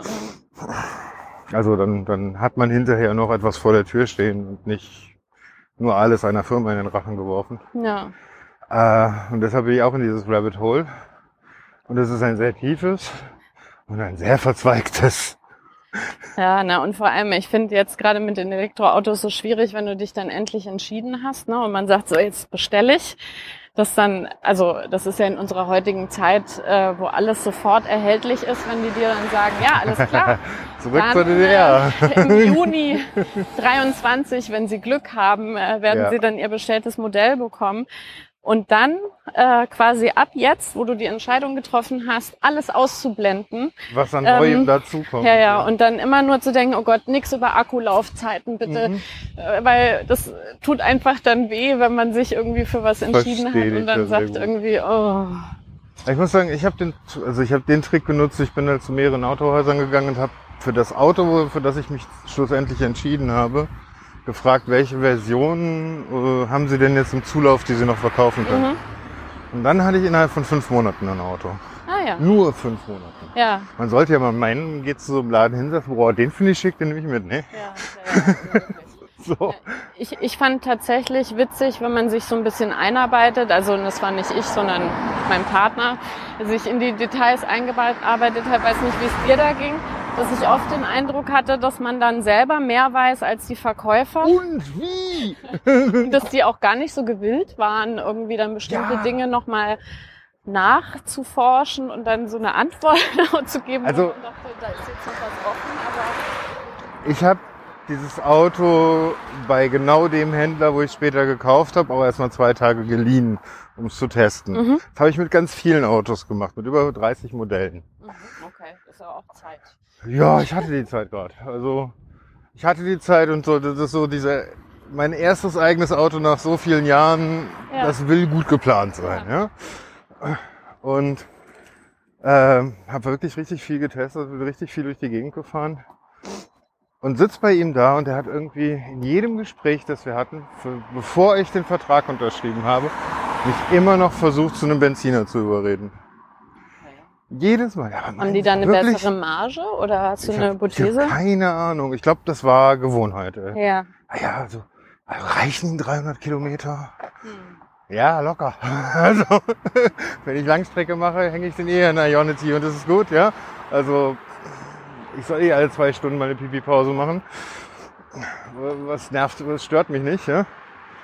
Und äh, für das, was ich hier im Stadtverkehr fahre, ja, muss ich alle vier, fünf Tage laden. Ja, toll. Was soll's? Ja. Aber äh, ja, das ist immer, ja, aber wissen Sie, mit unserem, mit unserem Leon äh, Cupra SUV, da kommen Sie 900 Kilometer weit. Ja, aber muss ich nie. Ja. es ging nur so. Das war wirklich sehr interessant. Und nicht nur bei denen. Also auch Renault verkauft so ist wie blöde. Ne? Also wirklich eines der meistverkauften Elektroautos überhaupt. Ja. Ja? Ähm, nach Tesla natürlich. Die, die alles in Schatten stellen. Das ist aber auch preislich, glaube ich, ein ganz kleiner Unterschied. Nee, gar nicht. Nee? Nee, gar nicht so. Also da ist nicht so viel Unterschied. Da ist qualitativ ein ganz großer Unterschied. Okay. Und der ist auf Seiten von Renaults. Also, die machen den Punkt. Ja. Äh, der, der, der Witz, Sie haben auch dort beim Beratungsgespräch, wo ich sagte, ich möchte ein Elektrofahrzeug. Ja, wirklich? Ja, warum denn? Ja, mega nervig. Ja, fand ich sehr witzig, sagen wir es mal so. Ich habe da jedes Mal gesessen und gedacht, was stimmt mit euch nicht?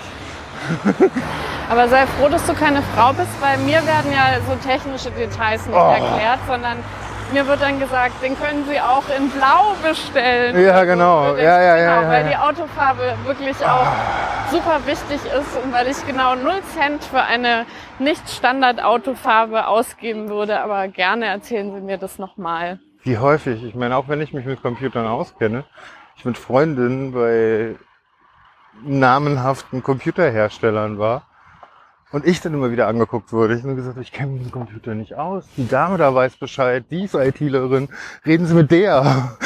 so. Und trotzdem haben die mich ständig angeguckt, als würde ich irgendwie die Ahnung haben und jetzt was dazu sagen wollen. Ja, die Klischees sind groß im Kopf, leider. Sind das noch Klischees? Sollte es denn sonst sein? Hm. Ja, okay. Ja, ja, ja. Ich dachte, ich, ich hätte es, glaube ich, etwas, etwas härter bet- betitelt. Aber gut, Klischees könnte man auch geistige Tradition nennen, ja. Ja. Was ist das denn hier Schönes, wo wir hier sind? Äh, das weiß ich ehrlich gesagt nicht. Ich weiß nur, ich war da neulich Blutspenden drin und war ganz verwundert, weil da ist auch ein Kino drin. Ein? Open-Air-Kino. Also ich bin jetzt so darauf aufmerksam geworden durch den Spruch von Rosa Luxemburg. Ja. Weiß nicht, ob das ein altes Verlagshaus war oder so. Ah, Neue, deutsche, irgendwas steht da oben. Ja. So ist es bei Atmo. Neues Deutschland. Neues Deutschland, ja. Ja, äh, Verlagshaus würde ich mal sagen.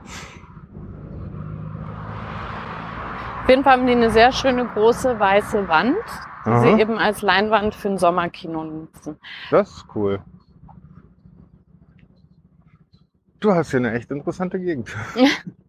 Wie lange wohnst du jetzt in Berlin? Äh, seit 2000. Oh wow, auch seit 22 Jahren. Ja, das geht dann doch irgendwie schneller, als man so denkt. Aber ja, Und wie, wie empfindest du Berlin im Vergleich zu den Städten, wo du vorher warst und so? Also ich war ja immer nur in, in kleinen Städten vorher und ich habe mir, also was ich an Berlin toll finde, ist, man, also Mann, ich bin ja trotzdem immer in meinem Kiez und das ist ja wie Kleinstadt. Also ich kenne die Leute, ich kenne die Ecken, was es hier gibt. Ab und zu, wie hier, ist man dann erstaunt, dass man nach äh, 15 Jahren da so, aha, das ist also ein Kino, äh, um die Ecke das entdeckt. Aber ähm, ich finde es total überschaubar und schön und gehe immer in die gleichen Kaffeeläden, in den gleichen Supermarkt und so. Also ist eigentlich auch mal eine Kleinstadt. Also du hast dich wirklich so dieses Kiezleben, was ich nur von Urberlinern kenne. Ja, ich glaube ein bisschen so, ja. Und dann ist aber ja die Möglichkeiten sind ja groß, ne? Also ähm, und die nutze ich tatsächlich jetzt, also durch die Pandemie halt ist es total eingeschlafen, aber ich gehe sehr gerne in Museen oder auch ins Theater äh, und das jetzt nicht irgendwie wöchentlich, aber vielleicht so im Schnitt irgendwie einmal im Monat. Mhm. Ähm, und das ist natürlich total toll, weil man da in Berlin ja alles hat. Also von Mitmachtheater, wo wir schon unfassbar tolle Stücke irgendwie erlebt haben, ähm, über irgendwelche Dinge, wo man hinterher denkt, so, äh, was war das jetzt? Okay, das muss man vielleicht nicht nochmal erleben, aber für heute war es schön. Äh, und diese Gewissheit, ne, dass man könnte, das ist, das ist, glaube ich, was ich an Berlin total gerne mag. Mhm. Ähm, und ich habe viele Jahre gedacht, ich könnte niemals hier oder würde niemals wegziehen wollen. Einfach, weil es so vielfältig ist und man ja nur irgendwie hier einen Bezirk weiter muss und dann ist es eigentlich eine andere Stadt. Ja. Ähm, aber die Pandemiejahre waren jetzt irgendwie echt anstrengend. äh, wenn man dieses ganze Angebot, für was man ja gerne dann vielleicht in Berlin ist, ja auch gar nicht mehr nutzt, sondern dann da wirklich äh, Balkonien halt hat.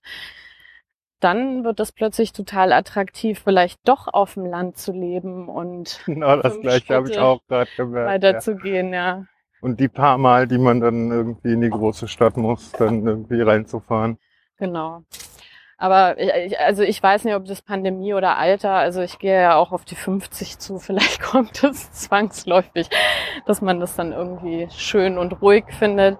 Aber dann merkt man halt, ne, wieder Thema Infrastruktur, wenn du da wirklich in Brandenburg irgendwo bist, wo es so auch ganz hübsch ist, dass du halt aber eigentlich eben ohne Auto nicht hinkommst und der nächste Bahnhof irgendwie 15 Kilometer entfernt ist und der Bus dreimal Wo willst du hin? ja, ich würde noch eine, also kommt ein bisschen drauf an, wie lange du noch magst.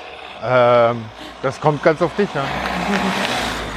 Oh, ich habe gerade meine Bewegungsringe geschlossen. Ja, schön. Also, beim Sehr Podcast Bewegungsring geschrieben. Ich übrigens auch. Sehr gut. Seit einer Stunde und 37 Minuten trainiere ich Oh, durchgehen. sehr gut. Na, wir können hier noch so eine große Runde machen, weil ich muss dann einkaufen fürs Schulfest. Oh, ein Schulfest. Ja, es ist ja, es sind in drei Tagen ist ja fangen die Sommerferien an und dann ist ja das sind die Schuljahre jeweils beendet. Das muss ja gefeiert werden. Ah ja, das ist ein Feiergrund. Das war bei meiner Zeit nicht so. Also ich kann mich auch nicht erinnern, dass wir, aber doch so Sommerfest, glaube ich, hatten wir auch. Aber das war immer so sportorientiert, dass ich mich da immer gedrückt habe und meine Eltern sind eh nicht hingegangen. Wahrscheinlich habe ich deswegen keine Ja, Erinnerungen. so, so, so, mehr so Eltern-Networking, ne? Ja, wobei das, ja, also ist ja eher in den kleinen, also in den äh, niedrigeren Klassen noch so. Und auf den, Okay, jetzt gleich wird's laut. oh, geht es auf. Aber dann sollten wir warten, oder? Ja, Okay. sollten wir warten, bis sie raus sind.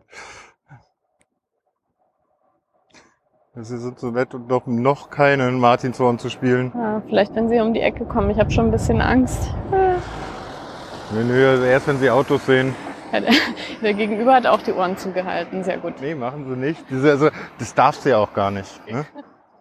Also äh, diese Sache mit den Martinshörnern und so, das ist eine sehr, sehr diffizile Sache. So Wann du sie anschaltest, ja genau. Also eigentlich ist es ja nur ein Warnhorn Ja. im aktiven Straßenverkehr. Das heißt, wenn du, was ich ganz oft sehe, ja, durch Berlin brettert nachts um drei mit dem mit Martinshorn an ein, äh, ein, ein Rettungswagen. Ähm, ja, nee, eigentlich nicht. Das ist Ruhestörung. Oh, okay. Ja, das ist, das ist eigentlich nein. Wenn da Autos sind, denen du deutlich machen musst, fahr da weg, ja, dann darfst du es anmachen. Wenn du über eine rote Ampel fährst, um zu warnen, äh, dass du über eine rote Ampel fährst, dann darfst du es anmachen. Du musst es aber danach auch sofort wieder ausmachen. Okay. Also die RTW-Prüfung, wird das, die Blaulichtprüfung äh, beim Sanitätsdienst war die anstrengendste und schwierigste. Ah. Das war wirklich, da sind auch die meisten durchgefallen. Ja, kann mir vorstellen, weil- also weil man ja noch irgendwie auf die Straße aufpassen muss und alles, oder macht man die tr- getrennt? Also kriegt man Du- immer theoretische. Es wurde immer nur, immer nur theoretisch. Ah. Also ja, wann schaltest du an, wann musst du ausschalten und so weiter. Wann darf das Blaulicht blinken, wann nicht? Wann hast du dir in der Umwelt zu schützen? Äh, auch im Sinne von Ruhestörungen und auf sowas zu achten. Also da gibt es sehr diffizile Regeln, wann und wann nicht. Die sind meistens so diffizil, so, so, so durchstrukturiert, dass man im Alltag drauf scheißt. Ja. Wird da eh keiner für einknast. ja. Naja, und in Berlin ist, glaube ich, die Wahrscheinlichkeit auch groß, dass irgendwo immer jemand quer steht, noch nie gehört hat, wenn ein Krankenwagen kommt, dass man dann irgendwie eine Rettungsgasse frei macht. Ja, natürlich. Also das erlebt man ja auch äh, sehr oft. Aber ihr werdet auch Spaß haben im Auto, wenn ihr hier, hier so in der Innenstadt eins habt. Na, man kriegt ja immerhin einen Anwohnerparkplatz, aber ja. Es wäre schöner, wenn man zehn Jahre vorspult und die Infrastruktur da ist. Also mindestens für mich, äh, wo man wirklich kein Auto mehr braucht. Also Finde ich es selbst in Berlin nicht gegeben. Mal ganz ehrlich, wenn ich von der einen Seite der Stadt mit dem ÖPNV irgendwie anderthalb Stunden auf die andere Seite der Stadt brauche, dann ist das schon heftig. Also für irgendwie 30 Kilometer. mh. Und das mit dem, mit dem Ring hauptsächlich. Ne? aber das brauchst du ja mit dem Auto auch, weil du dann ständig im Stau stehst. Selbst mit Stau bin ich schneller. Okay. Also wenn Dann ich jetzt zum Studio fahre, Wege. na, wenn ich jetzt zum Studio fahre, fahre ich über die Autobahn. Ja, Und selbst wenn ich da eine Dreiviertelstunde im Stau stehe, bin ich schneller als mit dem Öffentlichen hin. okay. Und das große Problem, warum ich sage, ich brauche eins, ist der Weg zurück. Weil wenn wir im Studio mal bis ein oder zwei Uhr sind, dann geht zurück nur noch der Nachtbus und das dauert fünf Stunden Ja, von da aus. so, das ist halt, kannst du nicht machen. ja, nee, und auch wenn du dann irgendwie Equipment transportierst. Genau. Also es gibt, also es gibt leider einfach immer noch viele Gründe, warum man sich dann letztendlich oft auch für ein Auto entscheidet. Aber wie gesagt, wenn ich die Wahl hätte, ich finde Autofahren auch einfach total stressig, vor allem in der Stadt. Und auch wenn es die doppelte Zeit dauert, setze ich mich lieber mit einem Podcast oder einem Buch in die Ringbahn, äh, als dass ich die Hälfte der Zeit im Stau mich äh, durch die Stadt quäle und immer an diese Postillon-Schlagzeile denke, Mann äh, äh, löst mit Hupen Stau auf. Ja. Okay. Verstehe. Aber da muss ich so sagen, wenn ihr euer neues Auto habt und das ein BEV ist, das ist so entspannt. Macht alles alleine, hält die Abstände. Hält die Abstände alleine, Schalten, fährt, fährt selbstständig wieder an, muss nicht schalten. Ja. Äh, du sagst dem einmal fahr 50 hier, wenn du kannst und ansonsten alles gut und musst nur noch die Spur halten. Ja. Das ist gerade beim Staufahren und hier in der Stadt ein wirklicher Traum. Nee, das, so das viel glaube ich, Stress dass wegnimmt. es äh, eine Verbesserung auf jeden Fall ist. Und eins hat's mit mir auch gemacht. Ich bin viel ruhigerer Autofahrer geworden. Weil ich mir denke, ja gut, mach halt. Ich muss jetzt hier nicht rechts rum und dann noch da vorne vor den vor. Und äh, nee. so, so, sobald man mir den, den, den Regler der Geschwindigkeit weggenommen hat, oder ich ihn mir gerade quasi- quasi selber weggenommen habe, Ja, puh, vollkommen entspannt. sehr gut. Lass uns hier so links Mhm. rumgehen. Wo, äh, man merkt, wir sind so langsam ausgequatscht, oder? Ja, ein bisschen, ja. Ähm, gut, äh, wir machen nochmal in die Shownotes eine Liste deiner Veröffentlichungen. Sehr gerne. Wo und wie kann man dich unterstützen? Äh, Im Moment äh, durch Bücher und Hör Hörbuchkauf. Und E-Books besonders. Ich mag es sehr gerne, wenn die fragen. Leute E-Books kaufen. Ja, E-Books fällt am meisten rum für Autoren, ne? Genau, ja. Da kriegt man also ein- eine sehr, sehr viel höhere prozentuale Beteiligung als im Printbereich. Das ist total der Wahnsinn. Warum eigentlich? Na, ich denke, äh, weil es ja für die Verlage tatsächlich ähm, weniger Materialarbeit, äh, Weniger Kosten, ja. Infrastruktur und so weiter ist, ähm, dass sie dann die paar Euro, die sie eben nicht durch Vertrieb und etc. dann da haben, tatsächlich an die AutorInnen weitergeben. Und äh, Hörbuch? Äh, Hörbuch ist, das habe ich noch nicht ganz verstanden, ehrlich gesagt. ähm, also das Prinzip ist ja sowieso immer, man kriegt ja ein Festhonorar und dann, wenn eine bestimmte Verkaufszahl erreicht ist, dann kriegst du eine prozentuale Beteiligung. Und bei den Hörbüchern gibt's ja so eine Geschichten wie, und das weiß ich eben nicht, reicht es, wenn es so und so viele Sekunden jemand angehört hat oder kommt die Beteiligung erst, wenn 50 Prozent vom Hörbuch äh, angehört werden? Ah, Und was okay. ist, wenn das gekauft wird oder du hast sowieso so einen Audible-Account und Ach, das ist da auch im Abo mit drin, ja. und so weiter, ja. Ach cool, dann werde ich mir einfach mal so anhören. Ja, genau. Auf Spotify ist es auch. Ich glaube, da ist es gekürzt. Ähm, aber wenn man mal reinhören will, ob es was für einen ist, dann reicht es auf alle Fälle. Ja, hast du selber gesprochen? Nee, ähm, das, äh, also davon habe ich abgesehen, weil ich glaube an die Professionalität bestimmter Berufe.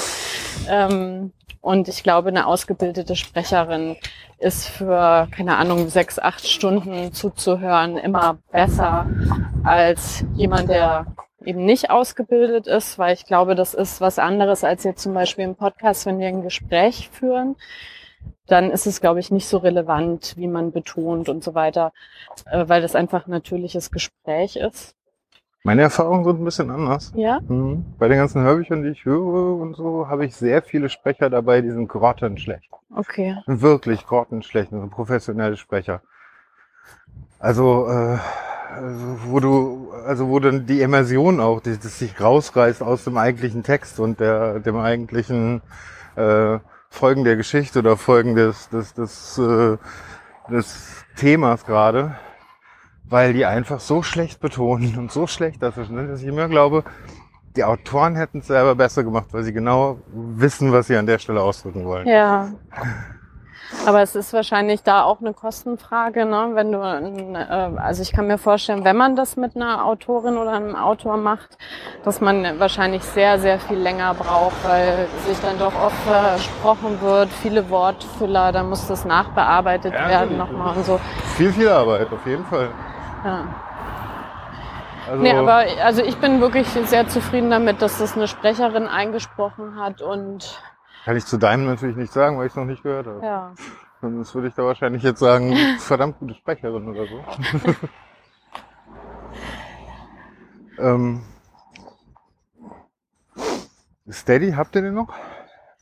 Das weiß ich ehrlich gesagt nicht mehr. Wir haben, äh, vielleicht besteht der noch und wir bewerben den nicht mehr. Ich kann keine aktuelle Aussage dazu machen. Alles gut, alles gut. Also kauft das Buch, Nein, die Bücher. Ja. Dreier derer Dinge. Ja. Wie viele davon sind in Hörbuchvariante? Eins nur, Eins, also nur die Mental Falle, ja. genau. Okay. Und die anderen beiden Bücher nochmal, Titel? Äh, sehr gerne Mama, du Arschbombe. Das ist das Kurzgeschichtenbuch. Das ist ein Zitat deiner Kinder, oder? Genau. das war auch so eine Sache. Ich fand den Titel damals total doof und das hat der Verlag entschieden. Ähm, aber tatsächlich ist es halt was, was man sich wirklich super gut merkt, dass die Leute irgendwie lustig finden, wo ich im Nachhinein sagen muss, okay, es gibt auch Gründe, ne, also diesen Vertriebserfahren und so weiter.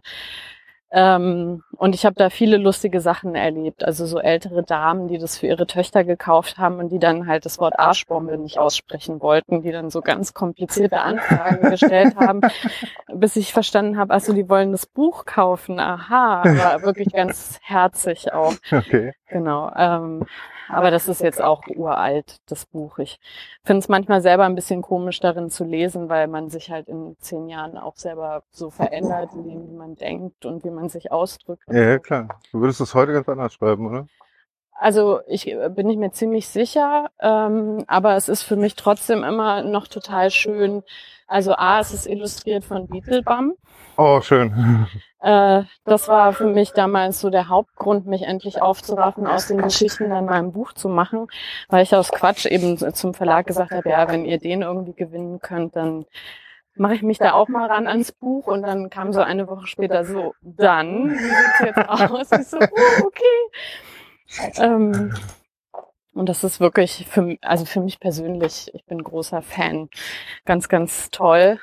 Und was ich auch immer herzzerreißend finde, ist, äh, mein jüngstes Kind liest das Buch immer abends zum Einschlafen und findet das sehr lustig und will dann immer genau wissen, so was ist jetzt der Anteil, der erfunden ist und was ist der Anteil, äh, der so wirklich passiert ist und versucht dann immer alles so zu enträtseln mhm. und fühlt sich aber, und das war mir immer ganz wichtig, dass meine Kinder sich, also die sind ja auch Teil dieser Öffentlichkeit, über die wir eben geredet haben, dass sie sich wohl damit fühlen und nicht irgendwie so ja, ungefragt in die Öffentlichkeit gestellt. Äh, aber nochmal, also, naja, sie sind ja nicht direkt in die Öffentlichkeit gestellt, oder?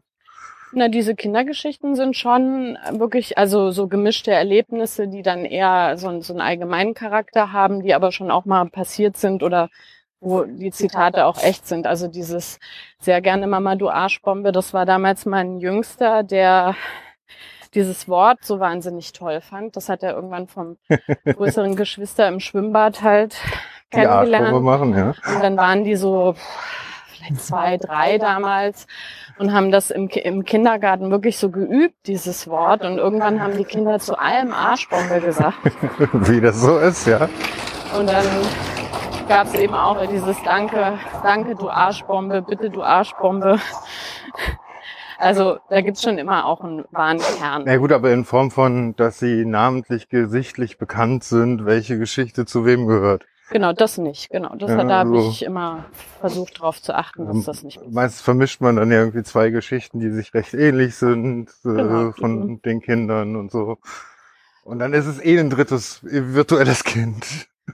Genau, also ähm, aber viele, also ne, es sind wirklich nicht alle Leserinnen, denen das so klar ist. Die sind dann manchmal entsetzt gewesen, dass nicht alles eins zu eins genau so passiert ist, sondern man dann sagt, ich habe das dann schon so ein bisschen aufgearbeitet, damit das irgendwie lustig ist und irgendwie vielleicht auch wirklich eine Pointe hat oder so. Dann war dann so, was, Betrug? Oh Gott.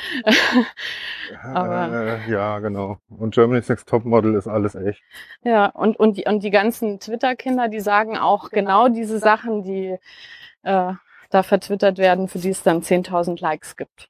Mhm. Nichts hinzu. Ja, Davon genau. Man hat niemals, nie gekürzt. niemand. Ja, nie gekürzt. Es ist immer so pointiert.